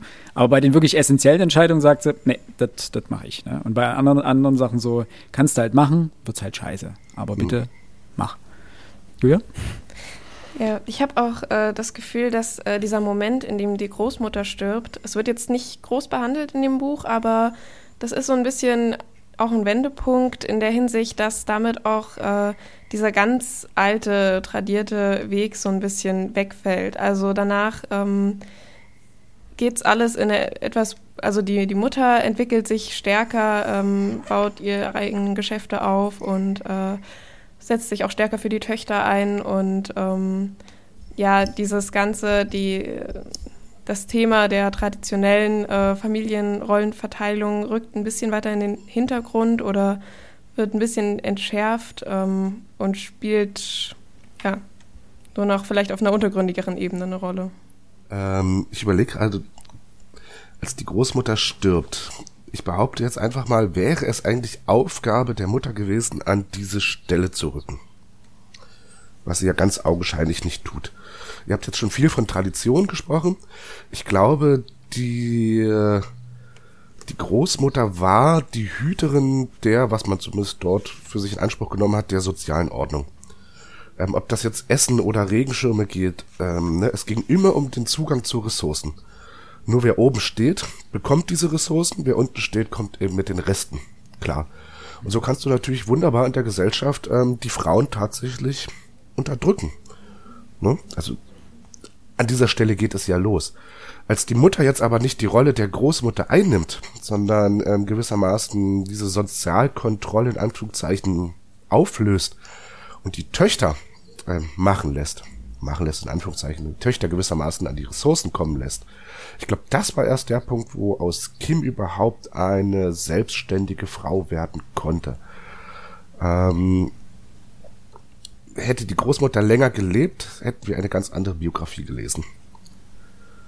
Also ich glaube, dass ähm, wenn wir dort von der patriarchalen Gesellschaft reden, glaube ich, reden wir hier vor allem vor allem über ein System genau der, der Sozialkontrolle eben von oben nach unten über den Zugang zu Ressourcen. Und der dürfte sicherlich kulturell und traditionell bedingt gegen die Frau ausgefallen sein, ja. Das ist ja dann aber eine Mischung nicht nur aus ähm, Patriarchat, sondern auch aus diesem Verehrung der Alten. Das ist ja so wie auch in, in, in den asiatischen Ländern sowieso, hat, spielt das eine große Rolle, dass äh, die Großeltern oder die, die Älteren einer Gesellschaft ähm, einen höheren sozialen Stand haben. Ja, ich glaube, das, das ist der, der, der, dieser Grad der Weisheit, man, den man den Alten genau, ähm, zuordnet. zuspricht. Genau, und dementsprechend haben sie auch einen höheren Stand, ähm, was ihnen, wie du ja gerade gesagt hast, eine gewisse Macht, eine gewisse soziale Macht verleiht. Und ja, Macht korrumpiert, ne? Ähm, wobei ich würde es gar nicht so einseitig sehen. Ähm, es ist nicht nur die Mutter, die das Ganze auflöst, sondern ich glaube, es ist, und das ist eigentlich das Interessante, Kim bleibt relativ blass, vielleicht auch absichtlich. Der, der eigentliche Konflikt wird so zwischen den Zeilen jedenfalls zwischen der Mutter und der großen Schwester ausgetragen. Deswegen würde ich sagen, es ist nicht so einseitig, dass die Mutter das auflöst, sondern die Mutter löst das im Konflikt mit der großen Schwester auf, die ja immer wieder mal aufbegehrt und immer wieder mal bei diesen Ungerechtigkeiten das eben nicht hinnimmt, wie Kim das tut, sondern auf den Tisch haut und sagt, nee, ist scheiße so. Warum kriegt der Löffel hier einfach noch die zweite Schippe Reis und warum müssen wir uns den Rest teilen? Was soll das? Und dass sozusagen in diesen Konflikten die Mutter auch sich dementsprechend ein bisschen ähm, dem Ganzen öffnet oder den nötigen Anstoß findet, um weiterzugehen oder sich weiterzuentwickeln. Wobei ich äh, zu der Schwester auch noch sagen muss, das ist mir dann auch noch bei mehreren Figuren später im Buch ähm, aufgefallen. Es gibt immer so diese eine Freundin, Kollegin, hier ist es jetzt die Schwester, die was sagt, die äh, sich ärgert, die sich aufregt. Ähm, das fand ich dann aber auf Dauer jetzt rein stilistisch ein bisschen konstruiert. Also ich hatte das Gefühl, es wurden manchmal Sachen extra nochmal ausgesprochen, die eigentlich sich wahrscheinlich schon jeder und jede gedacht hat beim Lesen. Ähm, ich denke, es war ihr Ziel, nochmal wirklich Sachen auf den Punkt zu bringen, aber ich fand es etwas anstrengend durchs Buch. Was ich dagegen halten muss, ist, ähm, schon am Anfang, und das zeigt sich später dann auch, gibt es immer wieder Figuren, die nicht Kim sind, die sich gegen das System wehren. In diesem Kapitel ist es die Schulspeisungsreihenfolge, die dazu führt, dass die hinten stehenden Mädels quasi ganz zum Schluss drankommen und dann schlingen müssen, damit sie vorwärts kommen. Aber wer nun mal nicht so schnell essen kann, und das soll ja vorkommen, ich zähle mich nicht dazu, ähm, hat es dann immer schwerer. Und die begehren gemeinsam auf. Und die Reihenfolge wird geändert. Sie werden immer noch behandelt wie Mist, das muss man auch klar sagen, aber sie machen es besser, indem sie protestieren. Auch hier wieder das Momentum des Jetzt halten wir zusammen und jetzt machen wir es gemeinsam besser. Und dann schaffen die es auch. Das wird im Buch noch mehrfach vorkommen. Das passt wieder zum Konstruierten. Es ist halt wirklich ein Moment, das immer wieder kommt. Oder ein Motiv kann man es vielleicht sogar nennen. Ähm, aber das zeigt relativ gut, wo will die Autorin hin mit uns. Nämlich Schwestern aller Länder, vereinigt euch frei nach Marx. Julia, du hast gerade gesagt, manche Dinge werden einfach explizit ausgesprochen. Und das passiert auch ganz häufig, wenn, wie am Anfang äh, Max erwähnt hat, dass äh, Kim sich in Momenten denkt, was sie lieber sagen würde und es aber nicht ausspricht. Für den Leser oder die Leserin ist es aber explizit geschrieben, was sie sich gedacht hat, was sie hätte aussprechen wollen in, diesem, in dieser Situation. Das heißt, das ist vielleicht der Punkt, der uns schriftstellerisch jetzt ein bisschen grob vorkommt und auch ein bisschen redundant ist und ein bisschen offensichtlich auch und wenig subtil. Aber das ist genau vielleicht das, was dieses Buch so deutlich macht, dass es alle Dinge wirklich ganz konkret, ohne Mehrdeutigkeiten auf den Punkt bringt. Du kannst eben nicht sagen, ja, also wie bei, bei Hankang, das, was du ähm, vorhin gesagt hast, Max. Ähm, Hankang ist, also die Vegetarierin ist provokanter. Ähm, die Botschaften oder die, die, der eigentliche Grundgedanke ist mehr zwischen den Zeilen, wird transportiert über die, die Prosa letztendlich. Hier ist es überhaupt nicht. Komplett schnörkelfrei wird dir einfach ganz klipp und klar gesagt, die Männer haben eine Kamera in der Frauentoilette ähm, eingebaut. Sie haben die Frauen dort ähm, fotografiert. Es klang jedenfalls so wie fotografiert oder gefilmt. Einer davon hat das online gestellt und rausgekommen ist, das Ganze nur, weil ein anderer seiner diese Bilder gesehen hat, auf dieser Plattform angemeldet war und seiner Freundin gesagt hat, sie solle bitte das Klo im zweiten Stock meiden. Und dieser Frau ist es dann Spanisch vorgekommen, was das denn sei, und sie hat ihn zur Rede gestellt und erst dann ist das rausgekommen, dass die dort eine Kamera installiert haben. Es war nicht so, dass irgendeiner der Männer gesagt hat, naja, hier, äh, das geht aber nicht und äh, lass das mal und, hm, sondern es kam einfach über zwei Ecken raus. Und alle beteiligten Männern war das so peinlich scheinbar, sie wollten sich selber nicht in irgendeine äh, Missgunst bringen, dass keiner verraten hat. Ähm, und es wird einfach klipp und klar auf den Punkt gebracht und die Steigerungsform, das ist ja eine dieser Kolleginnen, die das dann äh, erzählt, sie sagt dann ähm, auch ganz klar, na, wir haben einfach diese Schweine verklagt, alle samt und sonders. So. Also es wird ganz klipp und klar gesagt, dass das einfach vollkommen daneben ist. Wie die ganze Geschichte ausgeht, ist wieder was anderes, ähm, was dann damit letztendlich passiert. Ja, aber kurzer äh, Side-Fact, weil äh, kommt zwar erst später, aber weil wir es jetzt schon angesprochen haben, diese, ähm, das gefilmt wurde auf öffentlichen Toiletten, das war wohl wirklich ein großes Ding in äh, Südkorea. Das äh, fand da in hunderten Fällen statt äh, zu der Zeit und äh, wird hier jetzt auch aufgegriffen. Also äh, nachdem ich das wusste, habe ich so ein bisschen mehr als Appell gelesen, äh, auch für ja. direkt Betroffene von diesen Fällen, ähm, sich dazu wehren, auch wenn es natürlich, naja, vielleicht nicht unbedingt aussichtsvoll ist.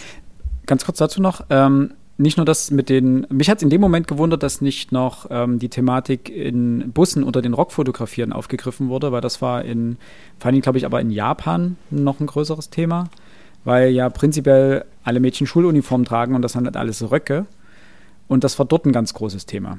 Dieses äh, heimlich unter den Rock fotografieren in Bussen wo es hier, oder in U-Bahnen, wo es ja wirklich einfach eng ist und man dicht an dicht steht, ähm, das ist ein ähnliches großes Problem gewesen. Max? Äh, zweierlei Anmerkungen dazu.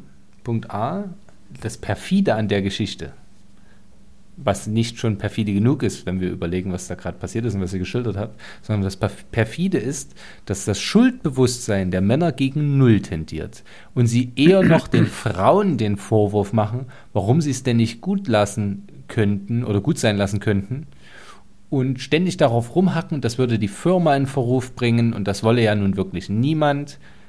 Wobei ja das Problem offenkundig wo ganz anders liegt. Und nicht nur die Firma, nicht ja. nur die Firma in, ähm, in und die Männer. Bringen. Nee, nicht, nicht nur die Männer, sondern auch, es wäre doch bestimmt, das sagt ja dann der Anwalt, es wäre doch bestimmt auch den Frauen unangenehm, wenn darüber so viel gesprochen werden würde in der Gesellschaft jetzt. Ja, Victim Shaming, wie man so schön ja, sagt. Genau, wie und einfach die, die Rollen verkehrt werden permanent. Äh, spannend fand ich noch eine andere Sache. Es sind diese eher prüden Gesellschaften, Japan, Südkorea, in denen das besonders häufig vorkommt. Denn USA. US, ja, USA, es hängt noch mit was anderem zusammen. Dadurch, dass wir eine so verquere Zahl von Frauen und Männern haben. Also in China ist es auch so ein ganz klassisches Problem, einfach weil wir viel zu viele Männer für viel zu wenig Frauen haben, durch die Ein-Kind-Politik und dem Wunsch, immer einen Jungen zu bekommen, dass die meisten Männer in diesen Re äh, Regionen quasi kein, das klingt, ich muss es soziologisch ausdrücken, keinen Zugang zur Frau haben. Das ja. heißt, deren einziger Zugang sind zwei Dinge. Echte Pornos und diese Möglichkeiten. Denn ja.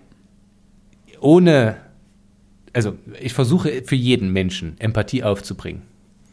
Aber wo das sexuell Erregende liegen soll, beim Film von Frauen auf einer Toilette. Das kann mir niemand erklären. Ich verstehe das nicht.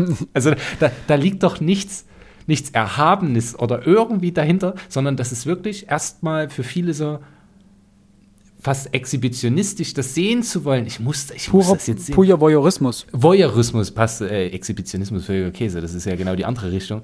Ähm, ja. Und das ist, das finde ich spannend in diesen Gesellschaften, drücken wir es mal so aus. Und das passt da sehr, sehr gut rein.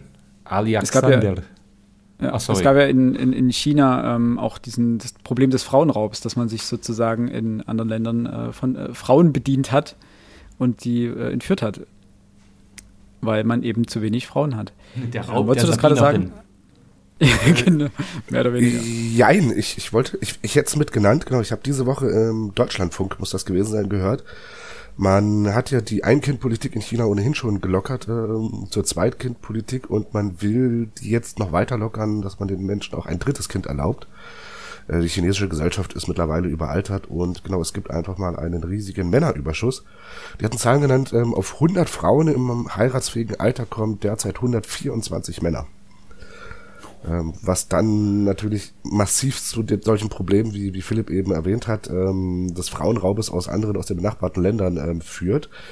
Man will aber zugleich auch die Abtreibungspraxis ähm, in, in China damit ändern, weil nach wie vor ist es so, dass weibliche Föten ähm, abgetrieben werden. Ähm, man hofft eben durch die Lockerung dieser ähm, ähm, Ein-Kind- bzw. Zwei-Kind-Politik auf die Drei-Kind-Politik dafür zu sorgen, dass wieder mehr Frauen geboren werden. Was dann natürlich aber erst Einfluss irgendwo in ja, 15, 16, 17 Jahren haben wird. Ja. Die Frauen dann eben das, ich weiß gar nicht, wann die da heiraten dürfen, aber eben im heiratsfähigen Alter kommen. Ja, das wollte ich bloß erwähnen. Ähm, das mit der Abtreibungspolitik ist ja auch hier ein Thema im Buch.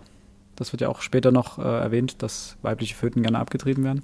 Ähm, und was ich noch sagen wollte zu dem Thema äh, Männerüberschuss, generell ist es sowieso ein modernes gesellschaftliches Problem. Es ist nicht so extrem bei uns, wie es ähm, bei weitem nicht, äh, wie es jetzt in den asiatischen Ländern ist. Es gab aber jetzt einen interessanten Artikel auf, ich glaube, SZ Plus, ähm, der schamlos quasi, was heißt schamlos, aber der sehr direkt angesprochen hat, ähm, dass wir uns rein gesellschaftlich davon lösen müssen, von diesem Gedanken, es gibt für jeden Topf einen Deckel.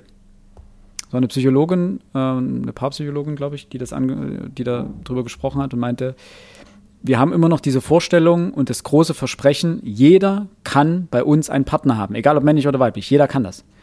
Äh, und dementsprechend wirst du stigmatisiert, wenn du keinen Partner hast. Egal ob gewollt oder ungewollt.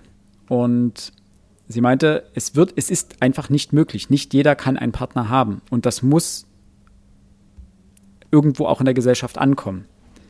Ähm, und zwar nicht nur bei denjenigen, die das betrifft, sondern auch bei denjenigen, die das nicht betrifft, sozusagen, die darüber urteilen oder sich darüber meinen, ein Urteil bilden zu müssen. Und das ist eine ziemlich spannende, spannende Sache, fand ich, ähm, so dieses Bild aufzulösen. Ja, Julia? Ja, ich glaube, was ähm, auch noch so ein bisschen dazu kommt, ähm, ich habe auch gelesen, dass äh, wohl in Korea ein Tiefstand gerade an Eheschließungen stattfindet, äh, weil auch einfach durch diese ganze strukturelle Benachteiligung, die jetzt auch immer bewusster in den Köpfen ähm, ja, erscheint, äh, dass Frauen und Männer sich einfach unglaublich voneinander entfernen äh, und halt vor allen Dingen Frauen sich einfach von Männern versuchen, soweit es geht, abzuwenden ähm, was auch zum Beispiel dazu führt, dass die Geburtenrate in Korea bei äh, 0,8 wohl liegt. Also es ist ähm, ja auch was das politische Wahlverhalten angeht, ist die Spaltung zwischen Frauen und Männern extrem groß und das verstärkt sich gerade tatsächlich wohl noch mehr. Und äh, ich denke, dieser Versuch von Männern geht auch in die Richtung, vielleicht äh, einfach in die Intimsphäre von Frauen einzudringen, diese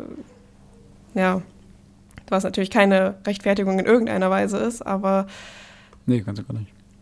Ja, ich denke, das spielt da auch irgendwie mit rein.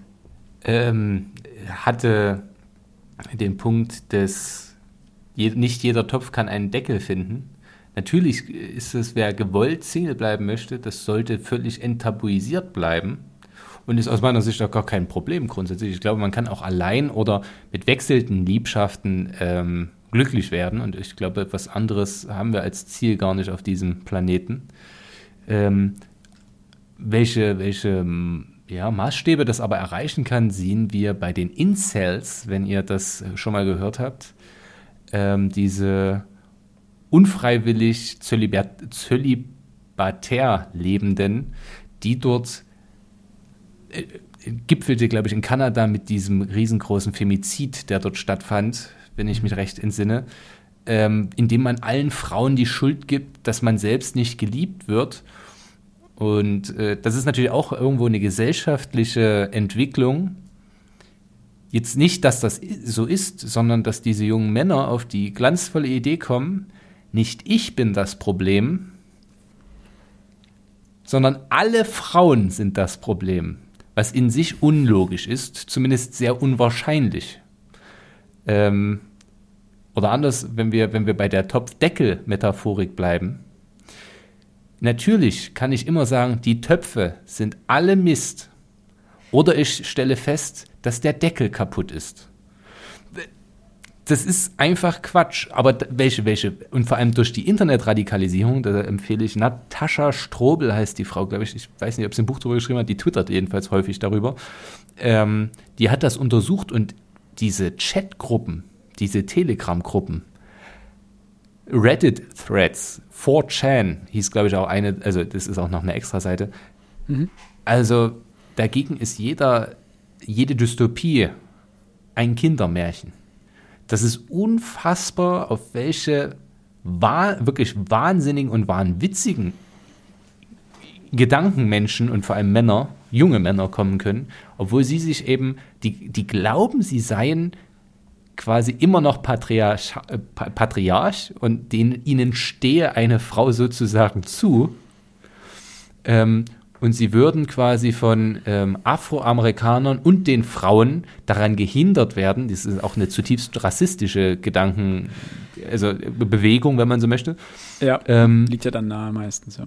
Ja, ne, irgendjemand muss ja schuld sein. Es ist die Suche nach einem Sündenbock für das eigene fehlerhafte Verhalten.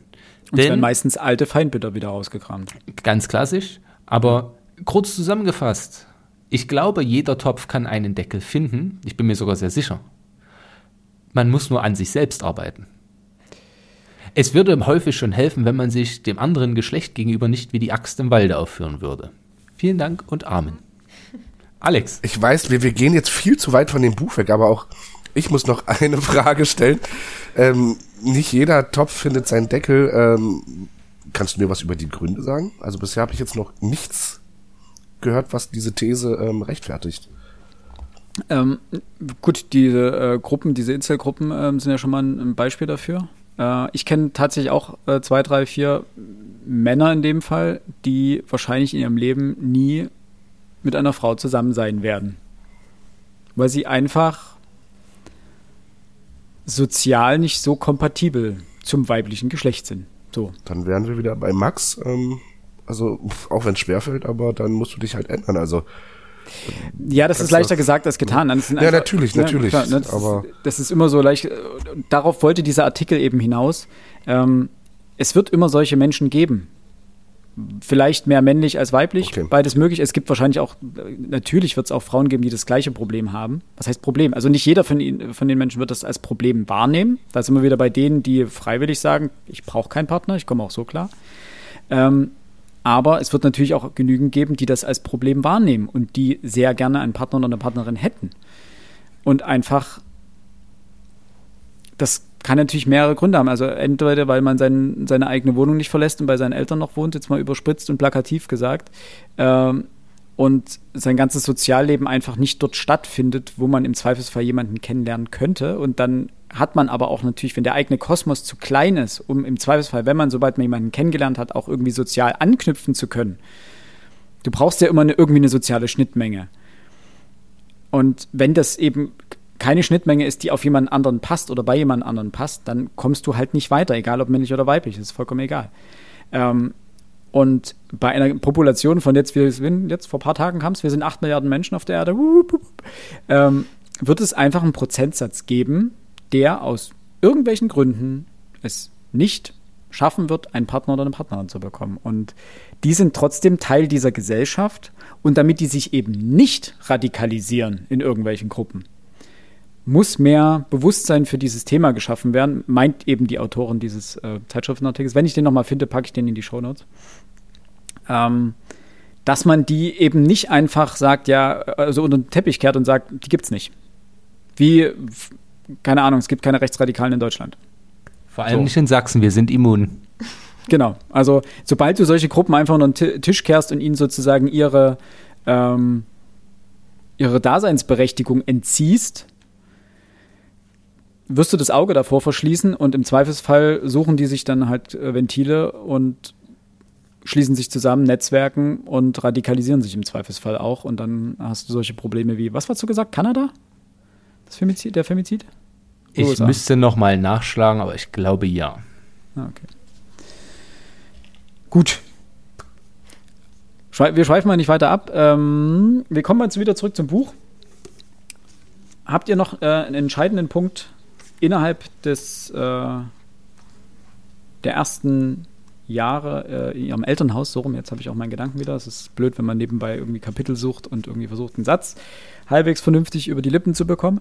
Ähm, ansonsten können wir gerne zum nächsten Kapitel weitergehen. Wir sind ja jetzt auch schon ein bisschen gesprungen, also gerade diese Szene mit der Toilette und der Kamera kam ja wesentlich später.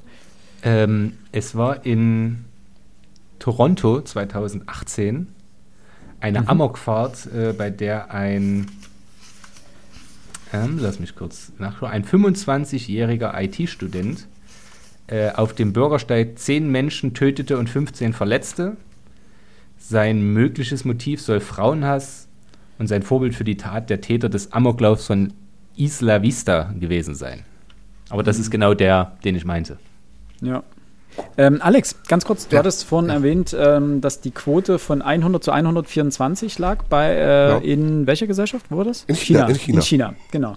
Sie spricht hier äh, von 1982 waren es in Korea 100 Mädchen auf 106,8 Jungen.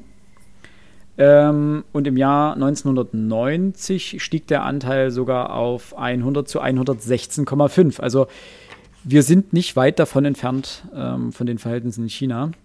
Und das ohne die ähm, dortige Familienplanungspraxis, also dem, dem Verbot einer, einer Mehrkinderfamilie. Das ist interessant, genau. ne? Was ich allerdings interessant finde, das ist auf Seite 57 hier im Buch, ähm, sie schreibt nach diesem Satz, natürlich wäre ein Verhältnis von maximal 107 zu 103. Ähm, gesetzt im Falle, dass sie jetzt nicht einfach diese beiden Gruppen miteinander getauscht hat, würde das bedeuten 107 Frauen zu 103 Männern. Ist das richtig? Hättet ihr das auch so gelesen? Das, das macht Sinn. Ähm, in Krisenzeiten, du brauchst weitaus weniger Männer, um die, die, die Rasse Mensch ähm, am Leben zu erhalten, als du Frauen brauchst. Das und rein theoretisch ja würde. Ja, Entschuldigung. Äh, es kommt ja noch dazu, dass Frauen durchschnittlich eine längere Lebenserwartung haben, sodass ähm, ja, der Frauenanteil natürlicherweise. Gut, Männer, Männer sind auch länger fruchtbar. Ja, auch das kommt dazu. Mhm. Also eigentlich reicht ein Mann, um die menschliche Existenz zu sichern. Und wenn wir jetzt theoretisch, rein theoretisch. evolutionär rangehen, ähm, genau. moderne Medizin ausgeklammert, sterben bei der Geburt natürlich durchschnittlich mehr Frauen als Männer muss man, äh, also für die Frau ist das natürlich, also das wird hier hinten auch in dem Buch nochmal ähm, schön äh, gesagt. Jede Geburt ist, bei jeder Geburt kämpfen tatsächlich zwei Menschen um ihr Leben. So, also so sehr Geburten mittlerweile auch romantisiert werden und glückliche Mütter gehen mit Riesenbauch in eine Klinik und alles ist schön und dann wird, dann flutscht das Kind raus und ja, das waren irgendwie zwölf anstrengende Stunden. De facto ist es halt immer noch ähm, ein medizinischer Vorgang oder ein äh, natürlicher Vorgang, der durchaus dazu führen kann, dass einer oder beide dieser Menschen äh, sterben können.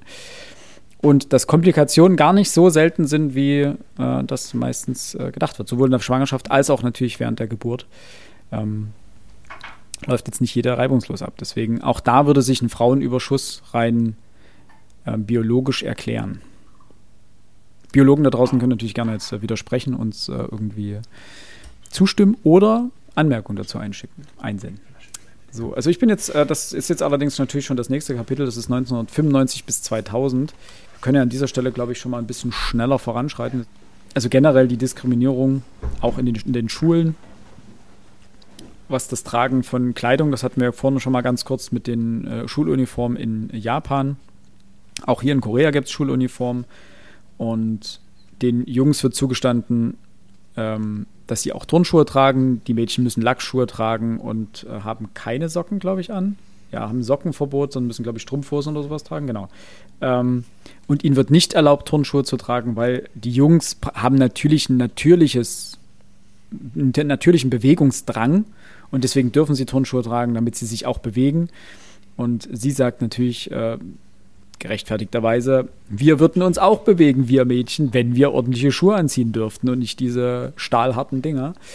Ähm, und es geht sogar so weit, dass es ja eigentlich schon fast an Körperverletzung grenzt, denn äh, gerade im Winter der Socken, das Sockenverbot hat oft dazu geführt, dass äh, den Mädchen die Füße fast abgefroren sind und sie da extreme Schmerzen litten. In ähm, dem Zusammenhang fand ich auch diese Szene äh, tatsächlich sehr schön, äh, in dem diese Doppelmoral ähm, ja aufgezeigt wird, als das Mädchen in der Hocke ihre Runden laufen muss, irgendwie als Strafe und dabei bewusst nicht den Rock runterzieht, um aufzuzeigen, natürlich machen wir keinen Sport, wenn wir solche Kleidung tragen. Ähm, ja, stimmt. Fand ich einen sehr schöne kleine, sehr schönen kleinen Aspekt. Der Lehrer hat es doch gesagt, ne, dass sie den Rock runterziehen soll, damit man ihre Unterwäsche nicht sieht. Also der Lehrer hat ihr aufgetragen, sie solle äh, sogar als Strafe dafür, dass sie quasi aufmüpfig war, in der Hocke äh, ähm, auf dem Sportplatz Runden drehen. Und weil sie da, weil man dabei ihren, ihre Unterwäsche gesehen hat, sollte sie auch vom Lehrer ähm, befohlen, ihren Rock nach unten ziehen, äh, dass man das eben nicht sieht. Und äh, sie hat sich einfach geweigert. Ja, fand ich. Das ist ja äh, einfach so perfide teilweise. Ja, was ich auch noch, äh, also eine Stelle in dem Kapitel, ähm, weil wir vorhin schon drüber geredet hatten, womit ich mich auch noch identifizieren kann, ist ähm, die ganze Stelle, als sie zum ersten Mal ihre Periode bekommt. Äh, mhm. Diese komplette Tabuisierung, dass äh, niemand das erfahren darf. Ähm, alles wird in schwarzen Tüten gekauft und ähm, ja, man holt sich kein Wärmekissen, äh, weil das könnte man ja sehen in der Schule. Ähm, das, also ein bisschen weiter sind wir vielleicht in Deutschland, aber ich glaube, in, der, in den Schulen, das ist immer noch genau das Gleiche. Also kein Mädchen setzt sich mit Wärmflasche in die Schule oder in die Uni. Ähm, ja. Das ist immer noch was, was man schön heimlich versteckt und äh, mit traurigerweise auch noch einer gewissen Charme irgendwie handhabt. Ja. Das ist halt auch wieder dieses, diese Doppelmoral und dieses perfide. Es gibt im Medizinraum der Schule eine Wärmflasche für die Mädchen, die ihre, ihre Tage haben, ähm, eben gegen Regelschmerzen. Aber es holt sich keiner, weil das natürlich wie so eine Stigmatisierung wirkt. An dieser Stelle mal eine, ein persönlicher Erfahrungsbericht von einer nicht menstruierenden Person. Als Lehrkraft bin ich ja dieser Problematik auch ausgesetzt. Insofern, als dass ich Schülerinnen habe, die irgendwann, vor allem in jungen Jahren, auch mal zu menstruieren beginnen. Das ist nun mal der Lauf der Dinge. Grundsätzlich, was soll ich dazu sagen? Das Einzige, was ich den Mädels immer sage, ist, wenn es was gibt und aus welchen Gründen auch immer und ihr persönlich mit mir sprechen müsst, weil es ein Problem gibt, dann tut das. Und ich lasse die auch sofort, äh, wenn sie ins Krankenzimmer müssen oder sich gar abholen lassen wollen, natürlich gehen. Aber das würde ich bei jeder anderen Sache auch tun, schlicht und ergreifend, weil ich es mir nicht anmaße zu entscheiden, wie groß Schmerzen sind. Das, ich stecke nun mal nicht drin. Indes, es ist mir so unfassbar unangenehm. Es ist so unangenehm. Und da würde auch, vielleicht, da, da bin ich wirklich sehr verkniffen. Ich versuche so offen wie möglich zu sein, aber ich stelle es an mir selber fest, dass ich da mit meinen Schülerinnen so ungern drüber spreche. Mhm. Und da arbeite ich auch selbst an mir. Also man muss ja auch mal irgendwo selbstkritisch sein und da merke ich, das kannst du besser. Du bist der Erwachsene. Ich bin keine Frau. Ich glaube, als Frau kann man das vielleicht noch ein bisschen, ich drücke es jetzt mal so aus mütterlicher Hand haben und dort auch wirklich offen drüber sprechen. Aber ich, da fühle ich mich schlecht ausgebildet. Das muss ich an der Stelle auch mal so sagen. Wirklich. Ähm, bei allem Verständnis, das ich natürlich habe. Und ich finde die Wärmflasche so wär, Ich glaube tatsächlich, wenn es eine machen würde und aber das nicht mit einem verkniffenen, verschämten Blick täte, sondern voller Stolz, ich glaube, dann würden es ihr die anderen gleich tun. Vor allem, wenn man sie dafür jetzt nicht schelte, sondern das einfach als Gott gegeben hinnähme. Das ist meine Was persönliche ist ja Wahrnehmung. Auch wenn das hier nicht der Fall ist. Aber wenn ja. dann plötzlich Viere mit so einer Wärmflasche drin sitzen, es wird das Normalste der Welt. Es wird niemanden mehr interessieren. Und wenn es niemanden mehr interessiert, dann ist es plötzlich okay. Und wenn es die Leiden, Leiden klingt jetzt wieder so hart, aber die Schmerzen verringert und lindert, bitte macht. Also, wenn jemand sich das Knie stößt auf der Pause, dann gebe ich dem da auch ein Kühlkissen. Das stört doch auch niemand. Ne, ne, ja, Schmerz ist Schmerz. Ja, natürlich. Und da der ist er vielleicht sogar noch selbst gewählt, weil er irgendwo rumgerannt ist. Das andere ist nicht mal selbst gewählt. Ja. Ja, absolut. Das ist halt einfach was, was in irgendeiner, also in keiner Form ähm, tabuisiert gehört, was einfach nun mal ein natürlicher Bestandteil ist. Ähm, trifft nun häufig die eine mehr als die andere. Es gibt ja Frauen, die wesentlich stärker unter Regelschmerzen leiden und welche, die überhaupt gar kein Problem damit haben. Ähm, aber das sollte halt kein Grund sein, das in irgendeiner Form zu tabuisieren. Ja, ich weiß noch, wie das im Schwimmunterricht damals war, wenn dann ein Mädchen am Rand in Klamotten saß und gesagt hat, nee, mir geht's heute nicht gut. Und sie hatte eine Befreiung von ihrer Mutter dabei. Es wird auch teilweise so ungeschickt gehandhabt einfach. So, weil die Bestimmung sah nun mal vor, dass sie mit ins Schwimmbad fahren musste und sich daneben setzen musste, damit die Aufsichtspflicht gewahrt bleibt. Ja, das ist es ist nun einfach ungeschickt. Natürlich geben, geben es die Regeln so vor, aber es ist nun einfach ungeschickt. Und das sind halt alles solche Kleinigkeiten, ähm, wo, und da kommen wir vielleicht auch bei den Männern gleich noch dazu, wo die Gesellschaft denkt, sie sind doch rücksichtsvoll, wir nehmen doch Rücksicht, das ist doch alles in Ordnung. Wir wissen, du hast gerade Schmerzen, dann setz dich daneben, ist kein Problem. Aber in dieser ganzen Rücksichts, in dieser ganzen Rücksichtsnahme einfach wie die größten Trampel da einfach durch den Porzellanladen rammeln weil es jetzt auch um die Schmerzlinderung und so weiter ging, ähm, da gibt es ja auch noch einen Abschnitt, ähm, wo es dann darum ging, dass sich, ich glaube, die Schwester war es, äh, darüber aufregt, dass äh, es keine Medikamente gibt ähm, gegen Regelschmerzen. Und das ist ja ein Problem, was jetzt auch über Regelschmerzen hinaus generell in der Medizin äh, ein riesiges Thema ist, dass es für Frauen einfach weniger passende Medikamente gibt, was ja auch nochmal zeigt, auch in westlichen Gesellschaften war ja, der Mann war die Norm, das Normale. Danach wurde alles ausgerichtet. Und äh, ja, was speziell Frauen betraf, zum Beispiel ne was Nebenwirkungen angeht oder auch Medikamente zum Beispiel für Regelschmerzen, das war halt so ein, ja, konnte man sich mal drum kümmern, wenn alles andere fertig war. Also die Symptome beim Herzinfarkt sind ja bei Frauen völlig anders ja. als bei Männern, wodurch die Statistik, also tatsächlich statistisch signifikant die Quote an Frauen, die am Herzinfarkt sterben, höher ist, schlicht und ergreifend, weil keine Sau die Symptome kennt, weil sie immer nur für die Männer publiziert worden sind, die andere Symptome haben. Man könnte da jetzt noch weitergehen. Man hätte, wenn man die letzten 40 Jahre nicht gepennt hätte bei der Erforschung der Pille und nicht gesagt hätte, ach, wir haben da jetzt was, die Frauen scheinen zufrieden, jetzt lass gut sein. Wenn man einfach weiter geforscht hätte, wären wir jetzt vielleicht schon da, dass es eben nicht mehr so eine krasse Nebenwirkung hätte, wie es sie hat. Und ja, die Pille wäre ja gar nicht mehr zugelassen. Wenn sie jetzt auf den Markt käme, wäre sie nicht zugelassen, weil sie jenseits aller Grenzwerte liegt. Und es ist einfach nur der, der, der Umstand, der in Anführungsstrichen glückliche Umstand für die Pharmaindustrie jedenfalls, dass sie zu einem Zeitpunkt zugelassen wurde, wo die Grenzwerte noch jenseits äh, von Gut und Böse waren. Und dementsprechend jetzt das Zeug einfach nur, ja, komm, nimmst du die, wenn die dich verträgst, nimmst du die. Bei dem einen fällt dir das linke Bein ab, bei dem anderen hast du Kopfschmerzen statt Regelschmerzen, läuft. Bei dem anderen, bei dem dritten wirst du fett, ah, okay bei dem nächsten leidest du oder sonst irgendwas. Also hast du ein Pickelgesicht. Und wir können uns einfach mal durchtesten und gucken, vielleicht ist eine dabei, die, wo die Nebenwirkungen dich vielleicht nicht so doll stören. Das ist auch nicht hilfreich.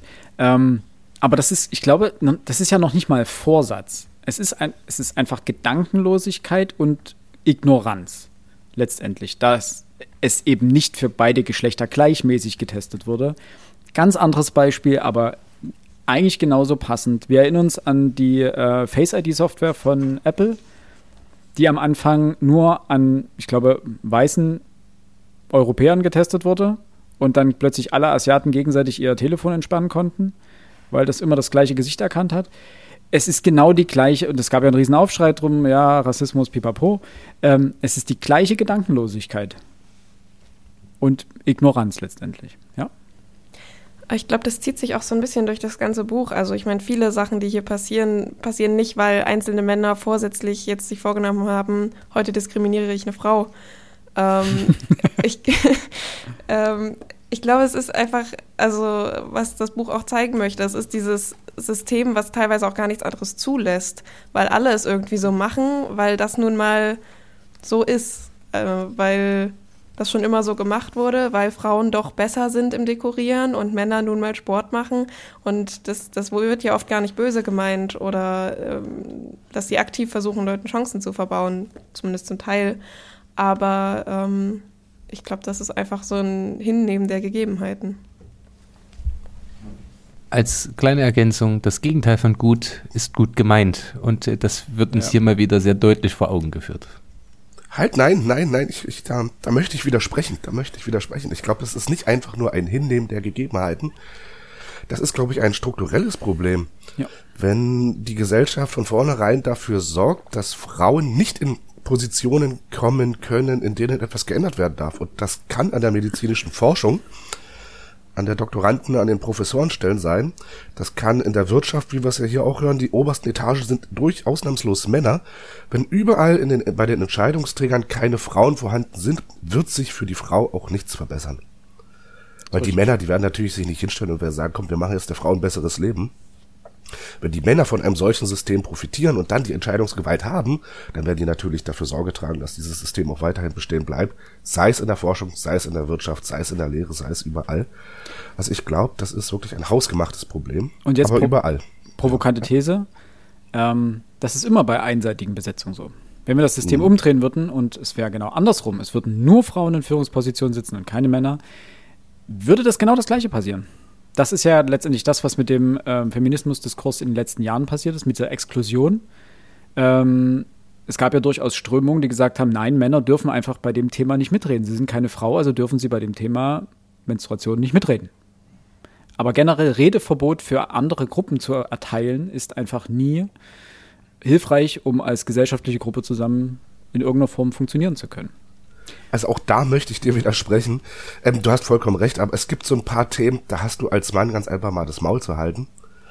Äh, Abtreibung. Was soll ich denn als, als nachher, als, als 65-jähriger Mann, äh, wo habe ich denn das Recht darüber zu entscheiden, ob sich ein 24-jähriges Mädel für eine Abtreibung ähm, entscheidet oder nicht? Also das ist, Entschuldigung bitte. Das, Ja, ja, nein, es ist aber ein Unterschied. man- Es ist ein Unterschied, ob ich mir dann Recht rausnehmen möchte dabei oder ob ich einfach ähm, meine Meinung dazu äußern darf oder beziehungsweise am Diskurs teilhaben darf. Es soll jeder am Diskurs teilhaben. Es soll keiner den Diskurs alleine bestimmen.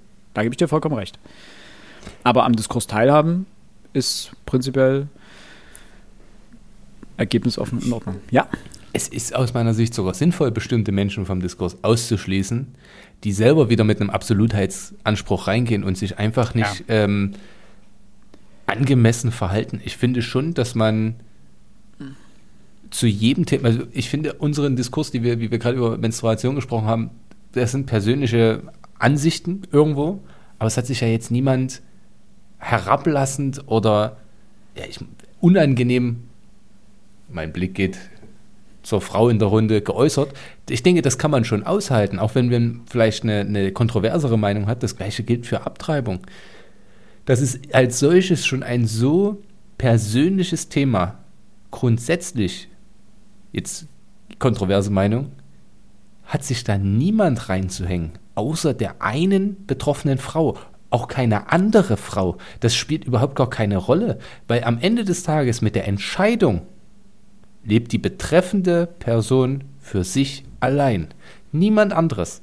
Da kann ich als Mann freundlich sagen, naja, mag's nicht nochmal drüber nachdenken. Da kann die betreffende Person sagen, ja, hab ich, ich mach's trotzdem, wie ich möchte. Und das ist auch völlig in Ordnung. Weil am Ende vielleicht gegebenenfalls der Partner, der mit dabei ist, aber selbst da sage ich, hm, uns liegt nun mal inne als Männer, dass wir die Verteiler sind und nicht die Empfänger. Das ist tragisch, aber es ist nun mal so. That's Ja, selbst beim Partner. Ne? Also wenn, ja, selbst beim Partner, wenn der Mann sich auf die, auf die Hinterbeine stellt und sagt, nein, du treibst ab, dann äh, ist das überhaupt, oder andersrum, nein, du behältst, dann ist das seine Meinung, die kann er haben. Aber am Ende des Tages, wie du schon richtig sagst, entscheidet die Frau. Und weil du vorhin das angesprochen hast, das Gegenteil von gut äh, ist gut gemeint. Ähm, ich wollte schon die Überleitung bringen, nämlich zum Ehemann, der ja wirklich vieles gut meint. Und das ist wieder ein Punkt gewesen, dass ich kann nachvollziehen, warum er so argumentiert, wie er argumentiert. Und ich weiß trotzdem, dass er einfach nicht recht hat mit dem, was er sagt. Denn es gibt später die Szene, in der äh, sie ja, das, äh, in der sie schwanger ist, beziehungsweise in der sie darüber reden, äh, ein Kind zu bekommen. Und er ihr dann sagt, ja, ich würde dann natürlich auch ein schlechtes Gewissen haben, wenn ich später von Arbeit nach Hause käme. Ich würde dir auch helfen beim ähm, Wäsche waschen, ich würde dir auch helfen beim Windeln. Und wenn ich, auch, ich hätte auch ein schlechtes Gewissen, wenn ich dann zu meinem Feierabendbier gehe und sie sich dann einfach fragt, ja, das sind doch alles Selbstverständlichkeiten, dass du mithilfst. Warum? Das ist, das klingt wie ein Opfer, das er bringt. Er hilft auch mit im Haushalt, er hilft auch mit beim Kochen und Einkaufen und Putzen. Aber das ist jetzt eine Selbstverständlichkeit in einer Partnerschaft und vor allen Dingen in einer Partnerschaft mit Kindern. Und er stellt das dort als großes Opfer hin, das er bringt. Und meint es nur gut. Das ist ja genau das, was wir vorhin hatten. Er meint es nur gut. Er meint es nicht böse. Er ist nicht aufgestanden und gesagt, heute diskriminiere ich meine Frau. das macht nur der eine Typ da. Passend Aber- dazu, du überfährst jemanden betrunken und sagst dann, ist kein Problem, ist nicht schlimm, dass du meine Scheibe kaputt gemacht hast. So verhält sich der Typ, wo ich mir immer denke, kann man so sehen? Und ich finde das tatsächlich humoristisch, ist das, wenn man so richtig schön, mh, ja, na, plump würde ich sagen, drei, das ist dreist. Das ist irgendwo dreist, ähm, sich so zu verhalten. Und das finde ich eigentlich unfassbar witzig. Wenn man sowas auf die Spitze treibt in bestimmten Momenten, kann man relativ gut karikieren, wie albern und abstrus diese Gedanken sind. Dann, dann hätte ich ein schlechtes Gewissen beim Feierabendbier. Ich glaube, deine Frau hätte auch gerne ein Feierabendbier, aber die hätte, das Gewissen ist gar nicht ihr Problem. Ich möchte an dieser Stelle, hat noch jemand kurz was dazu? Sonst würde ich nämlich dann mal eine kurze Textszene vorlesen. Julia, hast du gerade noch? Nee, alles gut. Okay, dann lese ich mal genau die Stelle vor. In Seite 160, ähm, die bringt das Ganze noch mal ein Stück mehr auf die Spitze. Äh, Yong versucht, versucht, also ihr Mann spricht, ähm, dessen Namen ich nicht aussprechen kann äh, und auch gerade hier nicht finde. Äh, vielleicht stolpern wir gleich drüber. Yong, versuche dir ich bitte glaube, auch De. Wie, bitte? De Jong. Wie heißt der? De Ich Jong, glaube, er wird okay. De Jong ausgesprochen, aber bin mir auch nicht sicher. Wie, wie Nigel. Ähm, Jong, versuche dir bitte auch einmal vorzustellen, was du dadurch gewinnen kannst und versteife dich nicht nur darauf, was du alles verlieren wirst. Wie bedeutungsvoll und bewegend es doch ist, Eltern zu werden. Interessant, dass er Eltern sagt und nicht Mutter. Ähm, selbst wenn alle Stricke reißen, falls wir also niemanden finden, der auf unser Kind aufpassen kann und du deshalb zu arbeiten aufhören müsstest, brauchst du dir keine Sorgen zu machen. Ich werde nicht von dir verlangen, dass du Geld verdienst. Und du, was verlierst du dann? Wie bitte? Du meinst, ich solle nicht nur an das denken, was ich verlieren würde, ich werde vielleicht äh, ich werde vielleicht alles verlieren. Meine Jugend, meine Gesundheit, mein soziales Umfeld, genauso wie meine Arbeitsstelle, meine Kollegen, meine Freunde und meine Zukunft. Ja, alles. Aber was verlierst du? Äh, ich, äh, ich werde auch mein Leben verändern müssen. Ich muss ja früh nach Hause kommen, sodass ich selten Freunde treffen kann. Ich werde mich beim Feierabendbier oder wenn ich lange arbeite, schlecht fühlen. Wenn ich nach der Arbeit noch daheim im Haushalt helfen muss, bin ich bestimmt müde. Und dann wäret ihr ja da, du und unser Kind. Ich als Familienvater, ja, Ernährer. Wenn ich die Familie ernähren muss, lastet bestimmt keine geringe Verantwortung auf mir.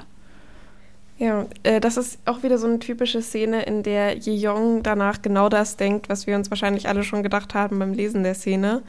Äh, uns dann nochmal auf den Punkt bringt, dass die Beispiele für sie lächerlich geringfügig sind. Und ja, so, so ist es ja auch einfach. Ich denke, jede von uns wird sich gedacht haben, Feierabend, Bier, Freunde seltener treffen. Ist jetzt vielleicht in der Waagschale nicht so ganz das, was äh, Yejong sich erhofft hatte oder Wenn man Ja. das mal aufrechnet, ne? Also das ist, es ist einfach, sie sagte ja auch selber, dass es absolut lächerlich eigentlich ist, was er an, an Gründen aufführt oder an, an Verteidigung aufführt, gegenüber dem, was sie äh, da ins Feld geführt hat. Ähm,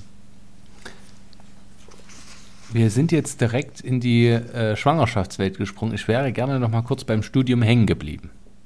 Dann machen wir noch mal einen kurzen äh, Zurückschritt ins Studium und dann würde ich gerne langsam äh, dem Ende beziehungsweise dem Anfang des Buches äh, entgegenschreiten, damit wir die Zeit nicht überstrapazieren. Auch wenn die Diskussion gerade ziemlich cool ist. Finde ich auch. Ähm, ich fand es ganz spannend. Sie bricht zum Studium auf in eine neue Welt, wenn man so mag. Entfernt sich ein bisschen von Eltern, von, vom Elternhaus, von der Familie. Und dort passiert etwas wirklich Eindrucksvolles, nämlich, ähm, dort heißt es auf Seite 96, nun fand sie heraus, dass sie überraschend offen war, sich gerne unter Menschen mischte und es genoss, im Mittelpunkt zu stehen. Darüber hinaus lernte sie im Wanderverein ihren ersten Freund kennen. Die Entwicklung, wenn man nicht mehr quasi die Füße unter den Tisch der Eltern stellen muss, sondern sich endlich frei bewegen kann und sich frei als Mensch entfalten kann, zeigt, die lernt sich hier gerade zum ersten Mal selbst kennen. Zum ersten Mal ist sie in Freiheit. Und dieser Wanderverein ist natürlich äh, als solches auch kritisch zu betrachten, denn dort gibt es ja diesen, diesen Moment quasi, die gehen wandern und die Jungs legen fest, dass sie quasi die Rucksäcke der Damen tragen. Was ganz interessant ist, weil sie überlassen ihnen ja auch wirklich die Wahl nicht. Die, die, die, die Begründung dafür ist, naja, das, das gehört sich nun mal so.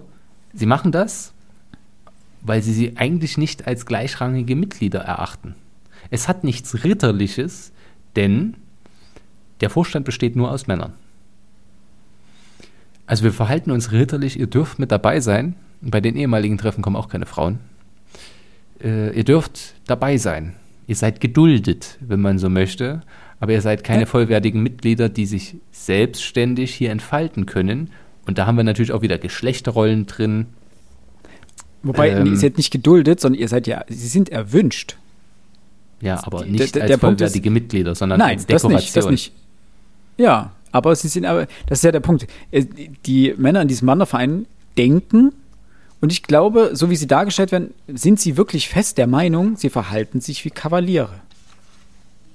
Äh, Das kommt ja auch, äh, es gibt auf Seite 102 diesen Satz, die männlichen Studenten pflegten ihre Kommilitoninnen als Blumen unter all dem Unkraut zu bezeichnen.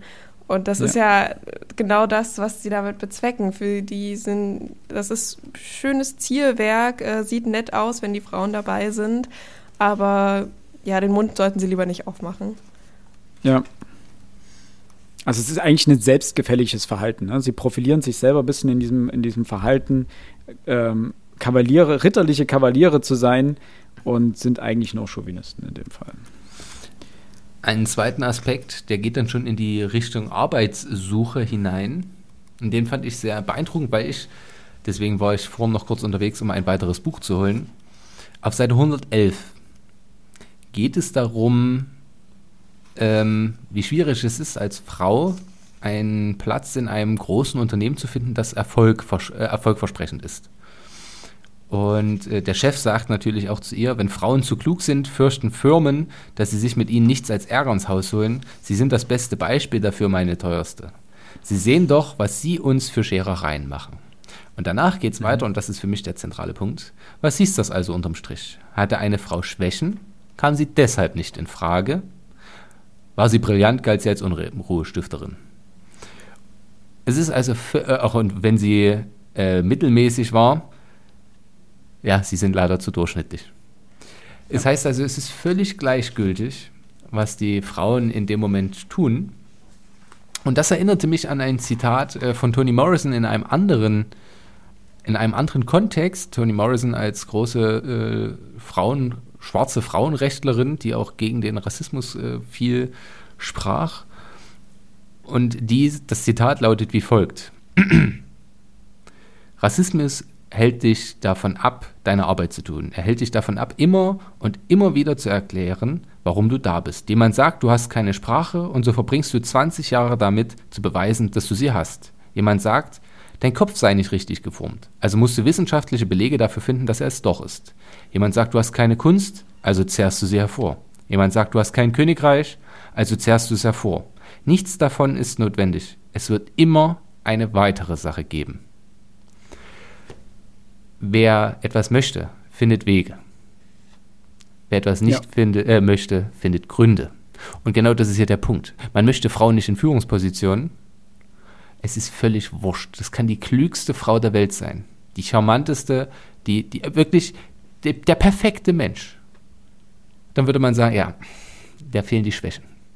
Es ist, es wird, es ist so tragisch und wirklich, das war einer dieser Momente, wo ich sagen muss, dass die Diskriminierung der Frau auch an Rassismus heranreicht, nur eben ein anderes äh, Diskriminierungsmerkmal ist, unter dem hier unterschieden wird. Aber da sehen, sind die sich sehr ähnlich. Ja. Äh, Übrigens zitiert nach Aladdin El Mafalani zu Rassismus. Ich habe noch eine kleine andere Szene, die ist mir jetzt gerade ähm, aufgefallen. Auch genau, geht, geht, schlägt genau in die Kerbe. Und ist aktuell, deswegen, wir müssen noch mal ein ganz kurzes Stück zurückspringen, nämlich auch noch mal zu den Studenten. Ähm, und dann kommen wir zu dem abschließenden. Ähm, es ist mir nur gerade wieder eingefallen, woran mich diese Szene erinnert hat, als ich sie gelesen habe. Und zwar auf Seite 105 ähm, geht es um diesen einen Student, den Yeong ähm, als immer sehr höflich und sehr freundlich ihr gegenüber und generell Frauen gegenüber nie äh, despektierlich ähm, erwähnt hat. Und der dann aber, den sie dann belauscht, mehr oder weniger, und der dann sagt, ähm, wer will schon einen Kaugummi, den ein anderer ausgespuckt hat? Ähm, also er bezeichnet Frauen sozusagen, beziehungsweise Frauen, die bereits einen Freund hatten, ähm, als Kaugummi, die schon, den schon mal jemand anderer ausgespuckt hat. Und sie sagt dann eben dazu, selbst der Mann, der sich im alltäglichen Umgang normal und vernünftig benimmt, spricht abfällig über eine Frau, nicht über irgendeine, sondern über die, für die er sich interessiert. Ich bin also ein ausgespuckter Kaugummi. Und wisst ihr, woran mich das erinnert hat? an ähm, den FIFA-Bericht jetzt, wo ich weiß nicht, wie der Reporter hieß, der in Katar war und den ähm, Saudis dort gegenüber saß und natürlich gefra gefragt hat, so, ähm, warum sich Frauen denn verschleiern müssen. Und der Saudi gesagt hat, ähm, naja, du hast zwei Süßigkeiten auf dem Tisch liegen. Eine ausgepa ein ausgepackte, also eine unverpackte Süßigkeit und eine verpackte Süßigkeit. Welche würdest du denn nehmen? Und da sagt der Reporter natürlich, ja, ich würde schon die verpackte Süßigkeit nehmen, aber Frauen sind keine Süßigkeiten. Es ist die gleiche Argumentation und sie ist nicht weit weg. Also dementsprechend, es ist kein, es ist, hier könnte man in dem Buch sagen, ja, komm, das ist plakativ, es hat sich ausgedacht, ja, ja, Stereotyp.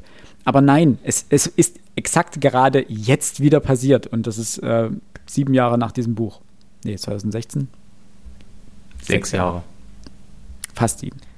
Ähm, ja, und es ist ja jetzt auch äh, in Social Media immer noch ein Riesenthema, dieses, äh, was als Slut-Shaming bezeichnet wird. Also selbst ja. in den äh, offensten westlichen Gesellschaften wird eine Frau, die vorher schon äh, Beziehungen hatte, sexuelle Beziehungen hatte, äh, immer noch als irgendwie etwas Unreines. Ja, also etwas Unreines be betrachtet oder ist für mich tatsächlich einer der, ich glaube, für mich nachvollziehbarsten Punkte gewesen, weil ich da tatsächlich aus der indirekten Rolle sogar mitsprechen kann, weil ich das so unfassbar unangenehm finde.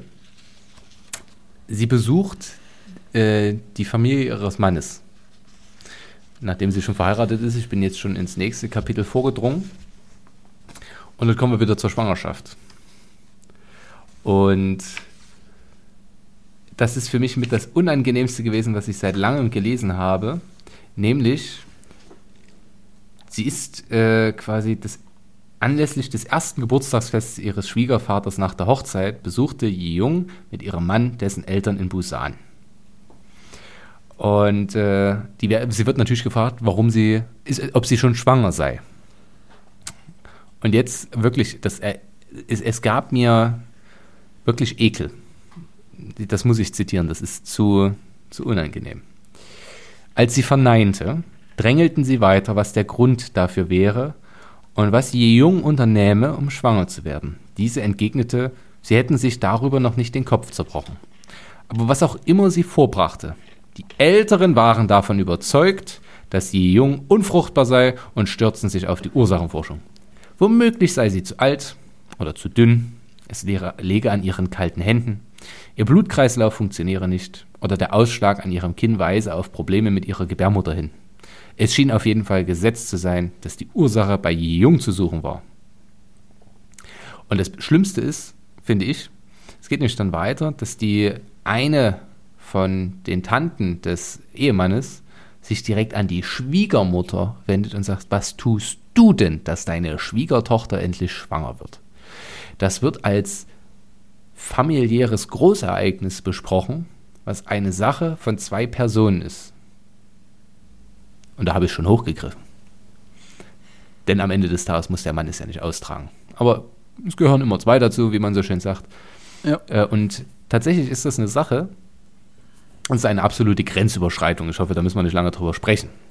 nee, gar nicht. Denn äh, man gehe mal davon aus, eine von beiden Personen, die dort anwesend sind, weiß, dass das mit Kindern eben nichts wird. Und jedes Mal nimmt man den Finger und presst ihn erneut in diese Wunde.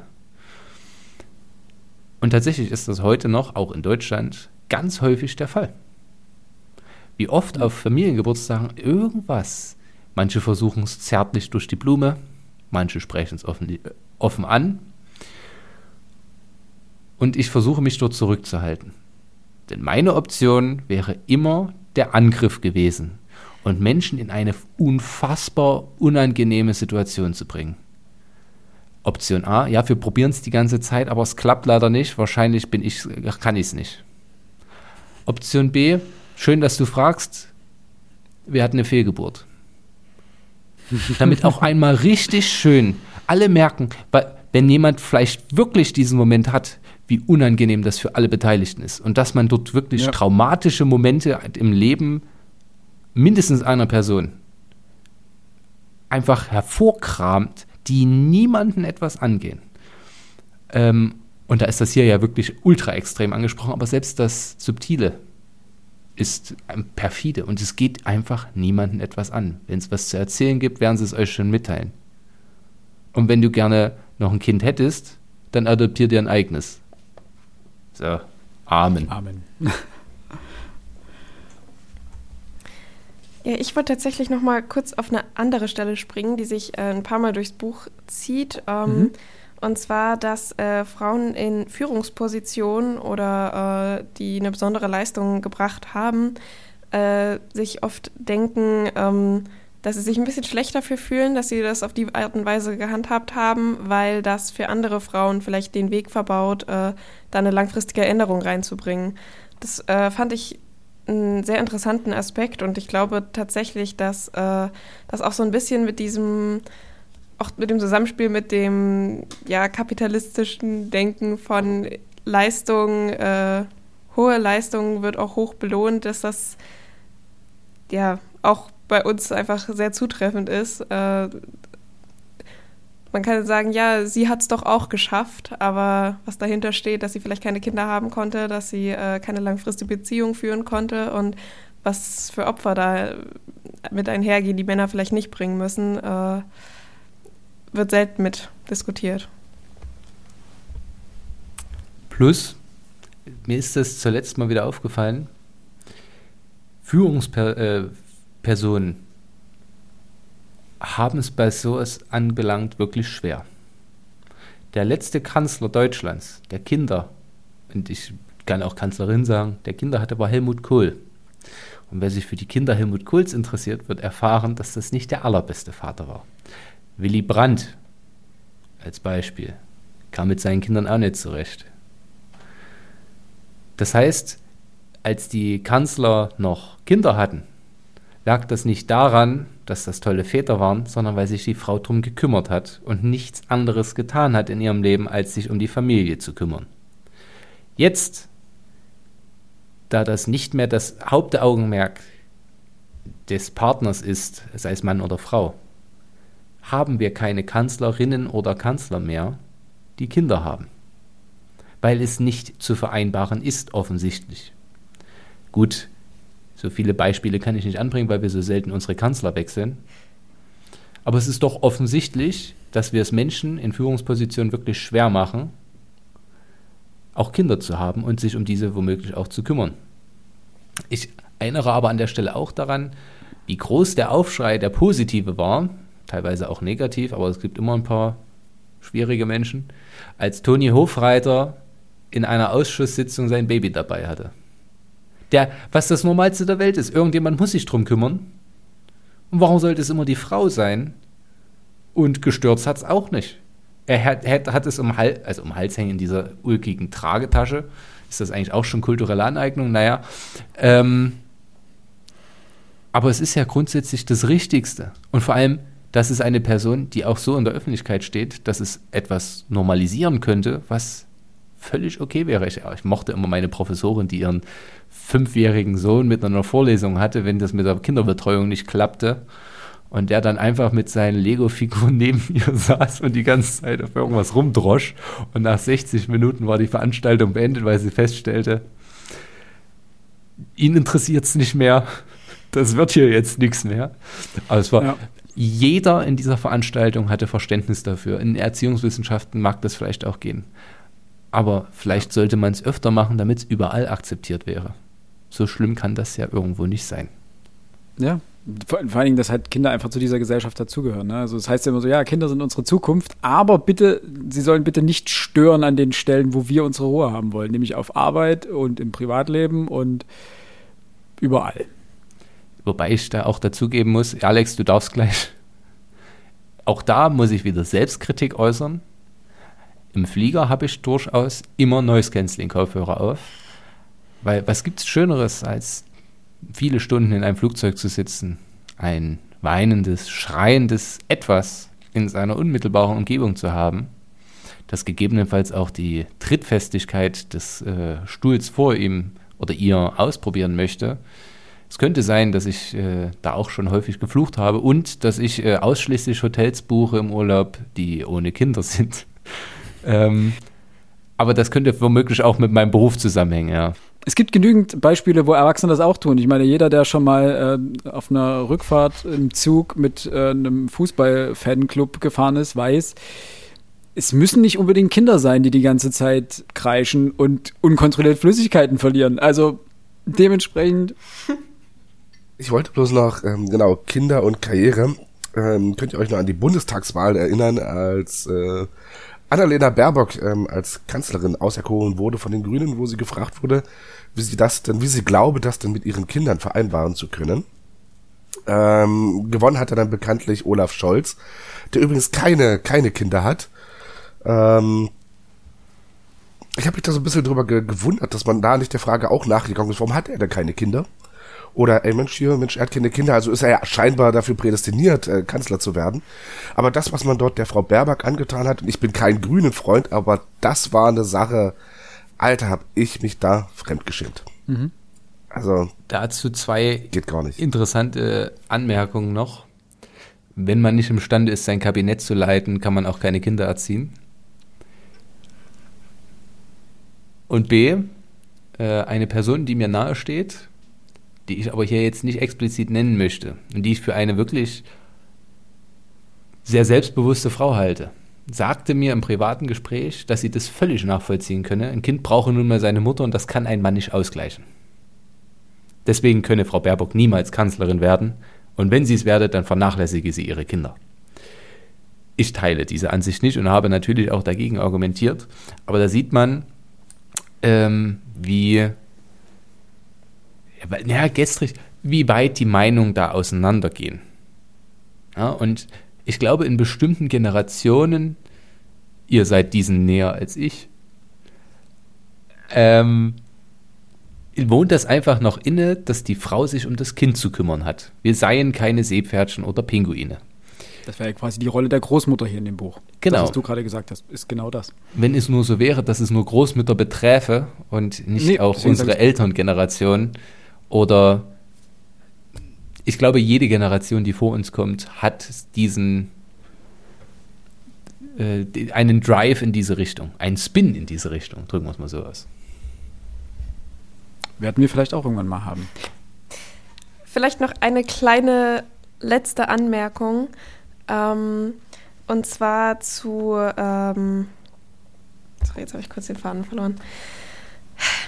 Ähm, ach ja, äh, noch eine kurze Anmerkung zu dem Thema der Wandergruppe nochmal, dauert auch nicht lang.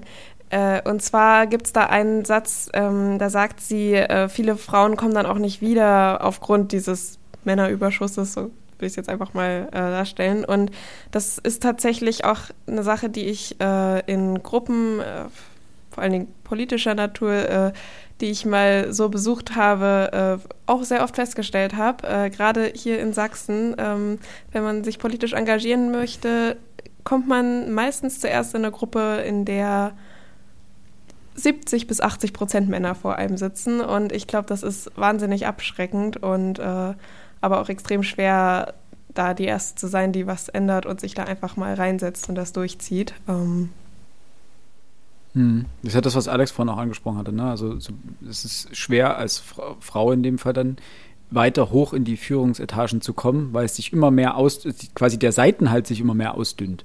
Immer weniger Frauen in diesen Positionen sitzen und dementsprechend ähm, die Seite weniger wahrgenommen wird und diejenigen, die dort sitzen, mehr an ihrem, sagen Sie ganz plakativ, Machterhalt interessiert sind, als daran in irgendeiner Form etwas abzugeben. Es wird, und das finde ich ganz cool, im letzten Abschnitt des Buches, dann auf äh, Seite 176, auch herangezogen, wie sehr oder wie gering der Wert von Care-Arbeit ist. Dass sich kümmern um die Kinder quasi als Selbstverständlichkeit hingestellt wird, die jeder machen könne, dass damit aber wirklich A, harte Arbeit verbunden ist, sogar körperliche Arbeit, wenn man ganz ehrlich zu sich selbst ist. dass diese völlig unentgeltlich erfüllt wird. Ich glaube, es ist auch schwer, das äh, anders zu finanzieren. Denn was machen wir mit Müttern, die ne? sich nicht um ihre Kinder kümmern? So, du kannst es nicht nachweisen. Man kann nachvollziehen, welche Probleme es gäbe, wenn man das bezahlte. Ähm, aber es ist ja genau das, dass sie hat diesen Moment, wo sie im Park sitzt und sich einmal einen Kaffee gönnt.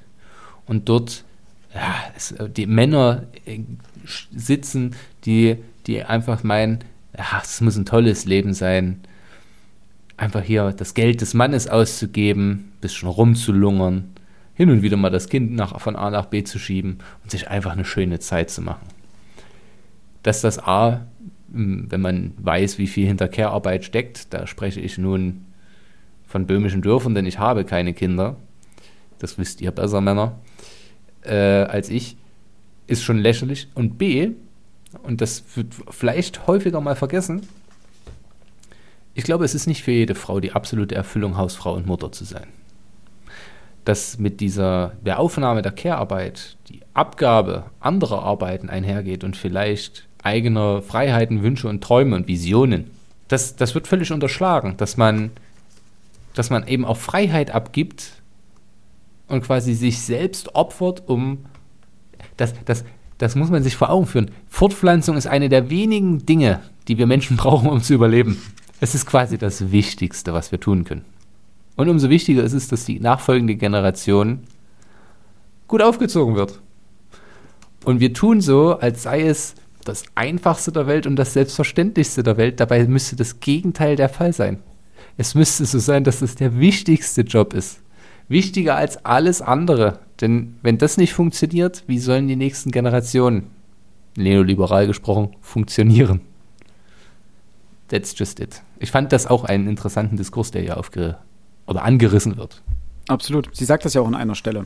Also wenn du dein Kind zu einer Tagesmutter oder einer Kinderpflege gibst, heißt es nicht, dass du dein Kind weniger liebst. Und genauso wenig, wenn du deinen Job aufgibst, um dein kind, für dein Kind da zu sein, heißt es nicht, dass du deinen Job nicht liebst und den nicht gerne gemacht hast. Also diese, dieser Umkehrschluss, der dann immer gerne getroffen wird, ist halt einfach so falsch.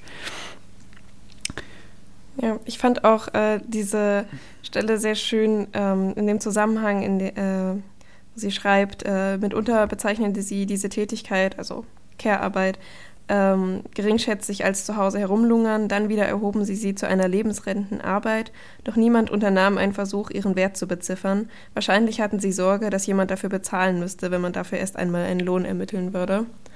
Und ähm, in dem Zusammenhang, dass auch, also der Begriff Care-Arbeit ist ja in den letzten Jahren erst so richtig ähm, aufgetaucht und dafür, also ja, fand ich auf jeden Fall sehr spannend, dass sie, dass sie das schon so genau auf den Punkt gebracht hat, äh, dass die, der Wert der Arbeit eigentlich nur noch am Lohn geschätzt wird und äh, solange man keinen Ziffernwert auf diese Care-Arbeit legen kann, ähm, wird sie auch nicht als gleichwertig oft angesehen. Ja. Das ist gewissermaßen eine Kapitalismuskritik hier in dem Fall noch mit. Na, nur was man mit Geld beziffern kann, hat einen Wert, alles andere ist quasi wertlos. Ähm, so wertvoll es auch für eine Gesellschaft sein kann, damit sie funktioniert. Dazu einen lustigen Tweet, der zu viel Wahrheit äh, enthält, als dass man darüber lachen könnte. Eine Frau hört, wie ihr erzählt wird, ja, und mein Sohn, der hat jetzt äh, fertig studiert und er ist jetzt in einer leitenden Posi Position in einem Unternehmen und verdient echt viel Geld. Und ich so, ach so, und warum? Naja, der muss sich ja auch um sehr viele, er hat ja wirklich Verantwortung für viele Menschen. Und die Frau, die fragt, ist Erzieherin und meint, ach, ein Glück, dass, dass das bei mir deutlich leichter ist und dass ich da gar keine Verantwortung trage. Jetzt sind wir ehrlich, sich um 200 Erwachsene zu kümmern, ist eine Aufgabe, die wirklich schwierig ist. Wirklich. Sich um zwei, gehen wir mal sogar von der Kindertagesstättenleiterin aus. Das ist eine Frau oder ein Mann, meistens eine Frau, sind wir ehrlich, müsste statistisch auch erhebbar sein, die sich um hunderte Kinder kümmert. Und die, wenn es schief läuft, von den Eltern, von der Gesellschaft, von den Lehrerinnen und Lehrern in der Grundschule definitiv gescholten wird, wenn irgendwas schief geht. Und die Scholten quasi noch nicht immer gesagt, ja. fertig gemacht wird und die Erzieherinnen und Erzieher, die sich um unsere Kleinsten kümmern, von denen ich mehr als einmal meinen Hut ziehen möchte, denn das, das, das ist unerträglich für mich, wenn ich mir das bloß vorstelle. Äh, und das ist super, dass die das machen und so gut hinkriegen. Was die für eine Arbeit machen. Denn sind wir ehrlich, wenn die es nicht hinkriegen, da kann ich mich ab der fünften Klasse auf den Kopf stellen. Das lässt sich nicht mehr einfangen. Das ist nicht mehr zu retten. Und da muss sich eine Gesellschaft auch immer fragen, was ist Mehrwert? Mit Aktien hin und her zu jonglieren, und ja, ich weiß, ich bin jetzt klassisch antikapitalistisch, oder Kinder zu erziehen. Und solange das in so einer Schräglage ist, kann es einer Gesellschaft noch nicht gut gehen. Und solange ist unser Kampf nicht beendet. wow. Gut, dann äh, damit wollen wir noch ganz kurz äh, zum Intro-Outro kommen des Buchs, also zum Epilog und zum, also zum Prolog und zum Epilog. Ähm, denn das soll diesem Buch ja letztendlich diesen Anschein eines Romans geben.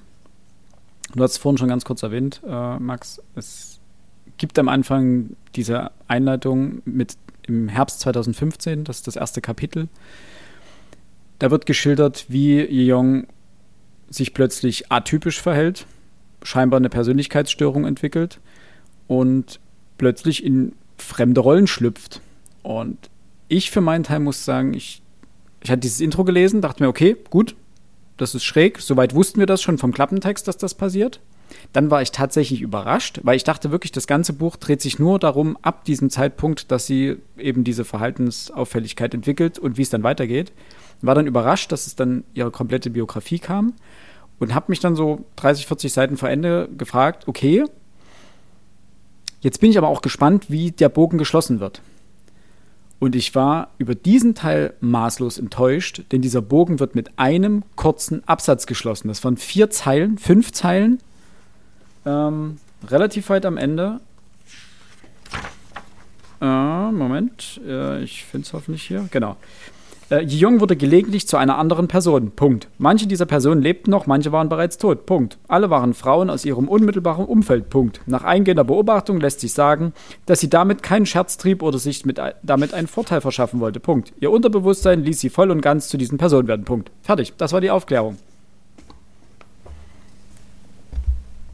Und der Epilog leistet nicht genug, um das wieder aufzufangen. Ja. Denn genau. dort wird ja quasi nur geschildert, äh, dass die erzählende Persönlichkeit des Buches ein Psychiater oder eine Psychiaterin ist.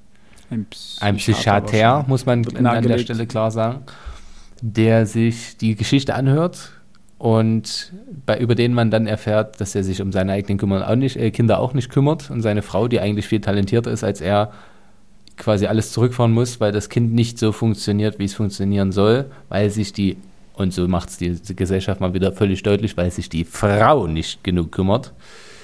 Ähm, ich muss ehrlich sagen, das war Schrott. Aber wirklich ja. in allen Formen und Facetten, das ist wirklich einfach Schrott. Das hätte niemand gebraucht. Tatsächlich die Rahmung. Ich habe, als ich das erste Kapitel las, den Prolog, dachte ich, oh, das könnte sehr spannend werden, was jetzt hier kommen könnte. Wie hat sich diese Frau dazu entwickelt? Das hatte schon was Vegetarierhaftes, wenn ich das mal so anmerken darf. Dieses, diese Persönlichkeitsstörung, die so aufgemacht wird. Und dann dachte ich, uh, schön, das geht in die genau richtige Richtung. Geil, hab ich Bock. Genau. Und es wird so laienhaft beendet, dass ich wirklich, das kann doch jetzt nicht dein Ernst sein. Ich finde es schön, dass sie am Ende noch schildert, okay, das war meine Idee mit dem Buch. Mhm. Damit hätte sie es bewenden lassen sollen und sich den scheiß Epilog sparen. Also den, den hat es wirklich nicht gebraucht. Ja, ich muss auch sagen, ähm, tatsächlich, als ich das Hörbuch gehört habe zum ersten Mal, ähm, ist mir das gar nicht so krass aufgefallen, äh, wie auch die Verhältnisse sind von Rahmenhandlung und äh, dem großen Mittelteil, sage ich jetzt mal, den biografischen Teil. Aber ja, tatsächlich, was ich extrem enttäuschend fand, war, dass äh, die Personen, zu denen sie sich oder in die sie sich sozusagen verwandelt, in die sie sich rein versetzt hat, äh, zu denen sie geworden ist, dass das nicht nochmal aufgegriffen wird, jetzt wo man über diese Personen auch mehr wusste. Gerade, ähm, dass sie sich äh, in ihre Mutter sozusagen ähm, ja, reingefühlt hat. Verwandelt hat, ja. Verwandelt hat. Äh, das wäre unter dem Aspekt, jetzt, jetzt, wo man weiß, wie das Leben der Mutter verlaufen ist, finde ich nochmal einfach ein interessanter Twist gewesen und einfach nochmal darüber nachzudenken, wie sie versucht, diese, diese Rollenbilder zu erfüllen. Das fand ich auch extrem schade, dass dieses Potenzial da nicht genutzt wurde, äh, die mhm. so eine Handlung bieten würde. Alex, bist du noch kurz was? Ja, okay. Stimme weg. Ähm, mein kurz, mein, Max? Nur kurz, ich möchte auf Jule reagieren, weil wenn sie den Epilog weggelassen hätte und nur noch geschildert hätte, wie sie sich vielleicht noch in eine dritte Person verwandelt und sich zeigt, irgendwo gibt es, und diese, das wäre ganz toll gewesen, ohne genau auszusprechen, wo die Parallelen liegen, nämlich dass das alles Frauen sind, die auch ihr Leben für ihre Männer opfern. Die alle die gleichen biografischen Linien haben, deren Biografien quasi ähm, parallel verlaufen, weil sie alle die in die gleiche Richtung gehen. Die haben alle die gleichen Probleme. Aber ohne das genau auszusprechen. Das wäre doch super gewesen. Das hätte das perfekt umrandet. Man hätte natürlich auflösen können, woher sie überhaupt diese eine, eine Frau kennt, so, das ist irgendwie abstrus und das gibt dem Ganzen einen so fantastischen Einschlag, auf den ich gehofft habe, den man auch in der koreanischen Literatur gerne mal findet, der da auch reingehört. Aber so ist mhm. es einmal, aber nicht zu Ende gedacht. Und das ist schlicht enttäuschend, muss ich wirklich sagen. Da bin ich völlig bei Julia. Ich kann mir vorstellen, was die Grundidee dahinter war. Ähm, weil was am Ende natürlich passiert, ist, dass dieser Psychiater ein Mann ist, wie wir festgestellt haben, der ihre Situation ja komplett versteht, der das auch komplett richtig analysiert, der ihr auch letztendlich in seiner Analyse beipflichtet und die Probleme nachvollziehen kann, aber selber genau in diesem Rollenbild lebt das kommt ja dann dadurch raus, dass er, wie seine Kinder behandelt werden, wie seine Frau behandelt wird von ihm. Weil du denkst in dem Moment, es kommt dieser Epilog, ähm, du fragst dich, okay, spricht jetzt ein Mann oder eine Frau? Wer ist das? Versuchst du das erstmal zu verorten, stellst dann fest, okay, es ist ein Mann. Dann stellst du fest, dass er ihr in ganz vielen Dingen beipflichtet, dass er die Probleme erkannt hat, dass er richtig ähm, diagnostiziert hat, warum sie so ist oder warum sie diese Störung entwickelt hat und, äh, und weshalb und wieso. Ähm, ohne dass das grob aufgeklärt wird, aber egal. Und dann kommt die Nachgeschichte, wie sozusagen seine Familie funktioniert und seine Frau funktioniert und wie das, dieses, äh, diese Beziehung funktioniert. Und dann merkst du, du kommst am Ende an und das Rad dreht sich weiter. Es ist weiterhin genau dieses Hamsterrad, äh, die nächste Ebene. Und das kann ich mir vorstellen, aber die Wirkung entfaltet sich halt nicht. Alex? Also ich gebe euch recht, ähm, die, dass das, äh, den Epilog an sich jetzt, jetzt nicht unbedingt gebraucht. Aber ich glaube, wir interpretieren hier auch ein bisschen zu viel rein, weil letzten Endes der allerletzte Satz, das ist vielleicht sogar der wichtigste Satz überhaupt, ähm, dem sich vieles zusammenfassen lässt. Also er selbst ist Teil dieses Systems, wenn er eben sagt, ich werde also darauf achten müssen, eine unverheiratete Frau einzustellen. Das ist gegenüber der seiner Patientin ähm, Kim Ji-jong unfassbar überheblich, unfassbar bösartig. Ähm, aber er kann in Anführungszeichen es anscheinend nicht mehr. Wir sind wieder bei der Thematik, wenn Männer oben entscheiden, werden die natürlich für sich selbst zum Besten entscheiden. Natürlich könnte er auch eine, eine, eine verheiratete, eine, eine Schwangere einstellen. Er wird es einfach nicht machen. Und da ist jetzt die Frage, alles, was vorher über seine Familie erzählt hat, der Typ, Menschen, Männer wie er, könnten was ändern. Er wird es aber nicht tun. Mhm. Jetzt hat sich Jule gerade gemeldet, habe ich gesehen. Äh, Ach, Entschuldigung, meine Stimme. Ja, genau. Ich, ähm, ich dachte mir auch, also als ich den Epilog gelesen habe, ich glaube, das war so ein bisschen, ähm, oder ich hatte das Gefühl, dass äh, die Autorin dachte, so würden vielleicht einige Männer reagieren, nachdem sie das Buch gelesen hätten, ohne den Epilog. Also in dem Sinne, ich, ich verstehe ja Frauen und meine Frau geht es auch schlecht, deswegen kann ich das persönlich ganz besonders gut nachvollziehen aber am Ende ändere ich trotzdem nichts. So, dass sie wahrscheinlich die Angst hatte, dass genau das passieren wird mit vielen Menschen, die dieses Buch lesen, die quasi der Psychiater sind in diesem Fall. Ähm, und denen nochmal so ein letztes Mal die Augen öffnen wollte. Ähm, es bringt nichts zu sagen, ja, ihr versteht das Buch, weil ihr Frauen in eurem Umfeld habt, die sowas erlebt haben und deswegen seid ihr ganz besonders prädestiniert dafür, dieses Buch zu verstehen. Und am Ende endet ihr trotzdem nichts. Äh, ich denke, das war ihre Intention, aber ja, das nimmt irgendwie trotzdem nicht die Enttäuschung über das, was, äh, finde ich, meiner Meinung nach fehlt, und zwar den Abschluss diesen, dieser beginnenden Rahmenhandlung. Das ist irgendwie plump, wenn man so überlegt. Weil die Idee, die Jule jetzt genannt hat, die sehe ich mhm. tatsächlich auch, dass das die Intention war. Genau, das, was Alex Rein und Jule jetzt gerade gesagt haben. Genau, diese beiden Komponenten sind genau das, auf was es am Ende hinausläuft. Und um da ein kleines Brecht-Zitat ein wenig abzuändern, wer die Wahrheit nicht kennt, ist bloß ein Dummkopf.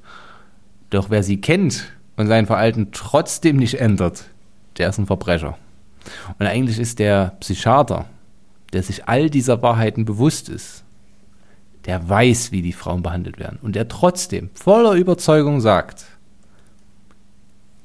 hat schon seine Richtigkeit und hier geht es ja jetzt um mich und ich kann nicht damit arbeiten, wenn eine Kollegin oder eine Angestellte von mir nicht so zur Arbeit erscheint, wie ich mir das wünsche, der das weiß und sich dann trotzdem so verhält. Das ist eigentlich die schlimmste Persönlichkeit. Und das ist eigentlich die, der schönste Appell des Buches, vor allem an uns Männer. Es ist gut, wenn ihr auf die anderen, die sich so verhalten, herabblickt. Wirklich. Aber es wäre noch besser, wenn ihr euch stets selbst hinterfragt, was könnte ich noch besser machen? Nicht, was könnte ich gut machen, sondern was könnte ich noch besser machen? Könnte ich meine Frau vielleicht besser unterstützen, meine Freundin, äh, Schwester, Mutter, Frauen? Das ist so eine, so eine Aufgabe, die ich mir persönlich auch als Lehrkraft auf die Fahnen geschrieben habe, die die Schülerinnen und Schüler, vor allem die jetzt, die in die Abschlussklassen gehen, auch darin zu bestärken, zu sagen, A, was ist denn, was ist denn wirklich dein Ziel? Was möchtest du denn wirklich machen? Und wenn dann so kommt, naja, eigentlich, hm, das wäre schon cool, aber ich glaube nicht, warum glaubst du nicht? Und warum probierst du es nicht einfach mal? Du bist nur einmal jung. Sich mit 17 umzuentscheiden, was seine Berufswahl anbelangt, weil es vielleicht nicht geklappt hat, ist möglich. Sich mit 42 zu sagen, hätte ich doch mal, ist sehr schwer. Und das erfordert unfassbaren Mut, viel Unterstützung, muss man auch klar sagen. Also mit 42 nochmal eine neue Anstellung, Ausbildung anzufangen, ist fast un unmöglich ohne Unterstützung von außerhalb, wenn man das Geld nicht hat. Deswegen mach es doch gleich. Und mhm. das ist, ja, das ist auch mein Berufsethos, wirklich. Kann man ja auch. Nee, ich habe mich heute selbstkritisch auch mehrfach geäußert, aber das äh, finde ich unfassbar wichtig junge Mädchen ja. auch darin zu bestärken. Es klingt richtig pathetisch, aber so Träume auch mal auszuleben. Und wenn die schief gehen und scheitern, na, dann machst du kannst auch an dem scheitern, was du nicht gemacht hast.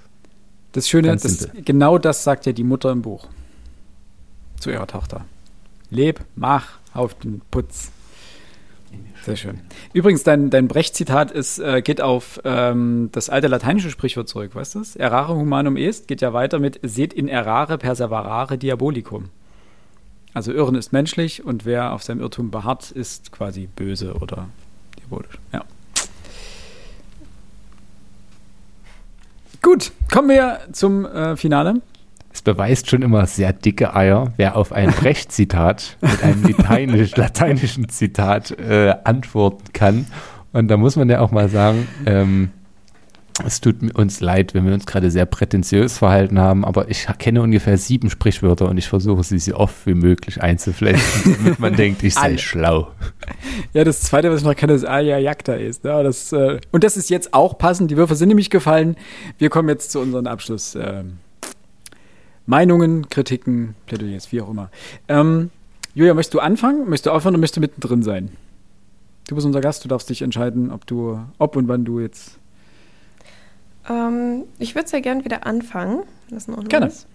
Äh, ja, ich finde, jetzt unsere Diskussion hat auch gezeigt, wie viel Potenzial das Buch hat. Äh, wie viele äh, Themen angesprochen werden und da wirklich äh, sehr eng zusammengefasst werden, wie wir auch schon am Anfang festgestellt haben, dass ähm, ich glaube, für den Zweck, für den es geschrieben wurde, und zwar um eine größere Öffentlichkeit für das Thema zu interessieren, um als äh, Grundlage für einen Protest zu dienen, ist dieses Buch absolut geeignet. Äh, es würde niemanden schaden, dieses Buch zu lesen.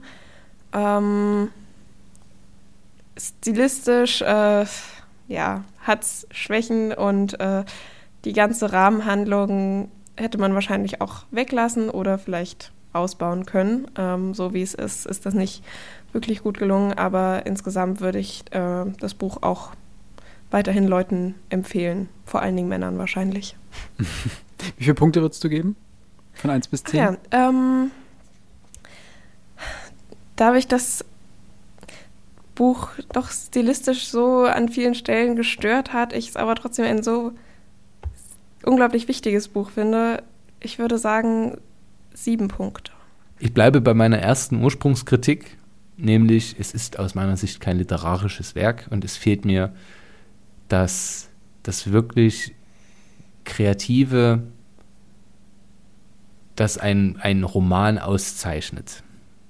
Was hier geschieht ist, ich persifliere das kurz, jemand nimmt sich alle Kritikpunkte der feministischen Bewegung und welche Probleme ein weibliches Leben in dieser Welt, vor allem in Südkorea, bedeutet, schreibt die auf den Zettel und sagt, wie verwurste ich die jetzt zu einer Geschichte, zu einer Biografie. Das Schlimme ist, dass die Biografie trotzdem stimmig ist. Also es wirkt nicht übertrieben, sondern es wirkt wie aus einem Guss aber es wirkt teilweise auch sehr konstruiert. Das muss man auch sagen, insoweit, als dass ich sage, ach Mensch, du musst nicht immer alles aussprechen, du musst nicht immer noch alles schreiben, was du gedacht hast und gerne gesagt hättest, obwohl das natürlich auch stil, stilistisch äh, stimmig ist, insoweit, als dass zu selten ausgesprochen wird, was die jeweilige Frau in dem Moment denkt. Sag es, sag es, schlag einmal mit Worten zurück. Das wäre der richtigere Move gewesen. Ähm, es hat mir trotzdem wahnsinnige Schmerzen bereitet und dadurch Freude. Das klingt jetzt paradox, meint aber bloß, es ist wichtig, Menschen aufzurütteln und immer wieder deutlich zu machen, wo Fehler und Probleme liegen. Und, und ich hoffe, das ist das, was am Ende rauskommt, es muss zur Reflexion über sein eigenes Verhalten oder dazu führen. Nichtsdestotrotz, das Ende hat mich wahnsinnig gestört. Und ich habe Han Kang meines Wissens neun Punkte gegeben, weil ich das wirklich herausragend fand. Acht. Acht. Dann muss ich äh, diesem, so wichtig ich es finde, und weil ich es so wichtig finde, gebe ich sechs Punkte. Gute, gut gemeinte sechs Punkte. Ich glaube, es sollte wirklich jeder Mensch lesen, der männlich ist, aber auch alle Frauen sollten es mal lesen, um zu wissen oder um sich dessen klar zu werden, wo, wie oft sie vielleicht benachteiligt werden und worüber sie bislang noch gar nicht nachgedacht haben, weil sie sich eben so sehen wie Kim Ye-jung am Anfang des Buches. Das ist Normalität, also ist es richtig. Obwohl das vielleicht nicht der Fall ist. Man muss sich der Ungerechtigkeiten erst bewusst werden. Genug von mir. Ich bin auf eure Meinungen gespannt. Ich bin ganz bei dem, was äh, Max ganz am Anfang gesagt hat. Und denke, oder auch jetzt nochmal am Ende wiederholt hat, das Buch sollte wirklich jeder mal lesen. Äh, nicht unbedingt, wenn man oder mit dem Vorsatz, einen guten Roman lesen zu wollen. Denn wer einen guten, in Anführungsstrichen oder in, Klammern, feministischen Roman lesen möchte, der ein bisschen provokant ist, der über die Sprache transportiert, ähm, der nicht ganz so direkt ist ähm, und eine gute Geschichte liefert, der lese Han Kang. Ähm, das Buch ist wirklich, man hätte, glaube ich, eher einen Bericht, also schreiben sollen, dass es ein Bericht ist, denn das passt deutlich besser oder eine Biografie, wobei dafür hat es zu viele andere ähm, Elemente noch, ähm, die nicht zwangsläufig zu einer Biografie passen. Ähm, dann kann man mit diesem Buch oder dann kann man gut mit diesem Buch arbeiten und dann kann man sich gut oder kann man gut, während man dieses Buch liest, äh, darüber reflektieren. Denn was es schafft auf jeden Fall, ist, es hält dir nicht die Moralkeule vor es ist jetzt keine feministische Kampfschrift im negativen Sinne. Das Buch ist überhaupt nicht aggressiv geschrieben. Es berichtet relativ nüchtern, teilweise wertend natürlich, aber relativ nüchtern. Ähm, dazu kommen natürlich die Fußnoten, die das einfach nochmal belegen. Das ist auch hilfreich, ähm, einfach beim, bei der Wahrnehmung des Inhaltes, dadurch, dass es durch Fußnoten belegt ist, bekommt es nochmal eine ganz andere Gewichtung, was gesagt wird. Ähm, und dementsprechend hat man nie das Gefühl, bei diesem Text angegriffen zu werden. Egal, ob du ein männlicher Leser bist oder ein weiblicher Leser. Als weiblicher sowieso nicht, aber auch als männlicher Leser wirst du nicht angegriffen. So, du hast keine Erbschuld bloß, weil du äh, mit dem falschen Geschlecht geboren bist und jetzt heißt, alle Männer sind böse und so läuft das jetzt. So, das überhaupt nicht, sondern ganz im Gegenteil. Dieses Buch weist einfach deutlich auf die Missstände hin. Und zwar nicht nur in der koreanischen Gesellschaft, sondern auch in unserer Gesellschaft oder in generell modernen Gesellschaften. Und dementsprechend kann Mann als auch Frau das auf jeden Fall lesen, sollte es vielleicht auch lesen. Eben dadurch, dass teilweise die entscheidenden Männer, um die es hier geht, nämlich den Familienvater, den Vater ähm, und dann auch später ihren Mann, dass die durchaus es nicht böse meinen, sie meinen es gut. Und das ist genau der Punkt. Sie meinen es halt gut, aber es, es geht halt trotzdem genau in die falsche Richtung. Ähm, dadurch wird es ein, oder es wird viel bewusster eigentlich, wie, wo die Missstände sind. Und dass man mit gut meinen auch im Zweifelsfall einfach äh, es nicht gut tut. Und dementsprechend gebe ich dem Buch, ähm, genau wie Julia, sieben Punkte. Äh, ich muss auch abwerten, einfach dadurch, das liegt vielleicht auch an der Erwartungshaltung, ich äh, einfach deutlich mehr einen Roman erwartet hatte als eben so ein mehr oder weniger Sachtext. Und denke aber, mit sieben Punkten kommt man das ganz fair für das Buch. Ähm, genau. Das ist mein Wort zum Sonntag. Äh, Alex. Das kann ich tatsächlich ganz kurz machen. Ähm, siehe Einschätzung 1 bis 3. Äh, ist gleich meine. Tatsächlich habt ihr so ziemlich alles gesagt, was ich ähm, auch ähm, nennen würde. Ich bin nach wie vor ein bisschen zwiegespalten zu dem Buch. Also stilistisch oder rein von der schriftstellerischen Ebene her tendiert dieses Buch für mich persönlich ja nicht unbedingt gegen Null, aber viel ist schriftstellerisch da jetzt nicht äh, zu holen.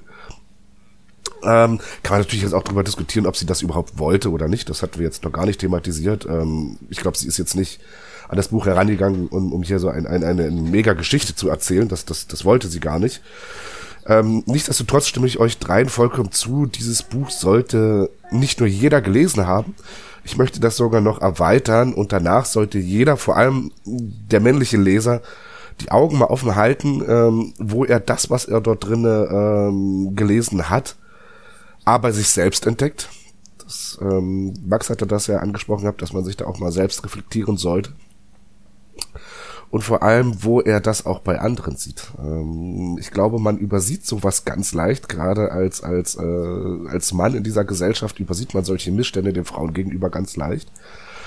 Ähm, wenn man die Augen nur oft genug, äh, wenn man die Augen nur offen hält ähm, und vielleicht hilft dieses Buch da ja auch, dann wird man, ich glaube, man wird sehr schockiert sein, wie viel von diesem Buch, welches ja eigentlich über Südkorea handelt, hier, und da bin ich felsenfest über, überzeugt, auch hier in Deutschland zu finden ist. Also allein dieses Buch, es ist schlecht auf der einen Seite, auf der anderen Seite aber eine klare Empfehlung zum Lesen. Ähm, hatte ich, glaube ich, so ein Buch in der Form auch noch nicht gehabt. Ähm, ich schließe mich Julia und Philipp an. Ich würde dem Ganzen sieben Punkte geben. Und zwar gut gemeinte sieben Punkte. An dieser Stelle möchte ich zur Abmoderation kommen. Und warum darf ich das? Weil sich der werte Herr Philipp um Care-Arbeit kümmern muss, bei dem gerade eine Tochter im Zimmer stand, die, und es ist äh, kurz vor zwölf, wieder ins Bett gebracht werden wollte. Und die ähm, kleinsten Augen der Welt hatte. Äh, wie schön kann, äh, wie, wie passend, das möchte ich, dass du das deiner Tochter morgen mitteilst, wie wichtig und gut und stimmig dieses Eindringen in die Podcastaufnahme jetzt gerade war. Viel besser wird es nicht.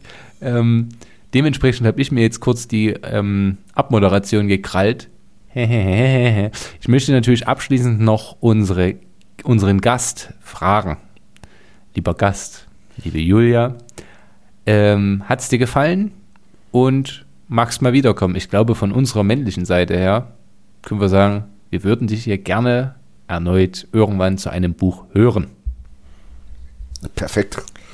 Ja, äh, mir hat sehr, sehr viel Spaß gemacht. Ich bin ja auch schon seit äh, Tag 1 Podcast-Hörerin von euch und ähm, deswegen noch umso aufgeregter gewesen, jetzt hier dabei zu sein. Und ja, ich rede auch unglaublich gern über Bücher, über Politik, Gesellschaft und es war sehr, sehr schön mit euch, interessant und aufschlussreich und ich wäre auch sehr gern nochmal dabei.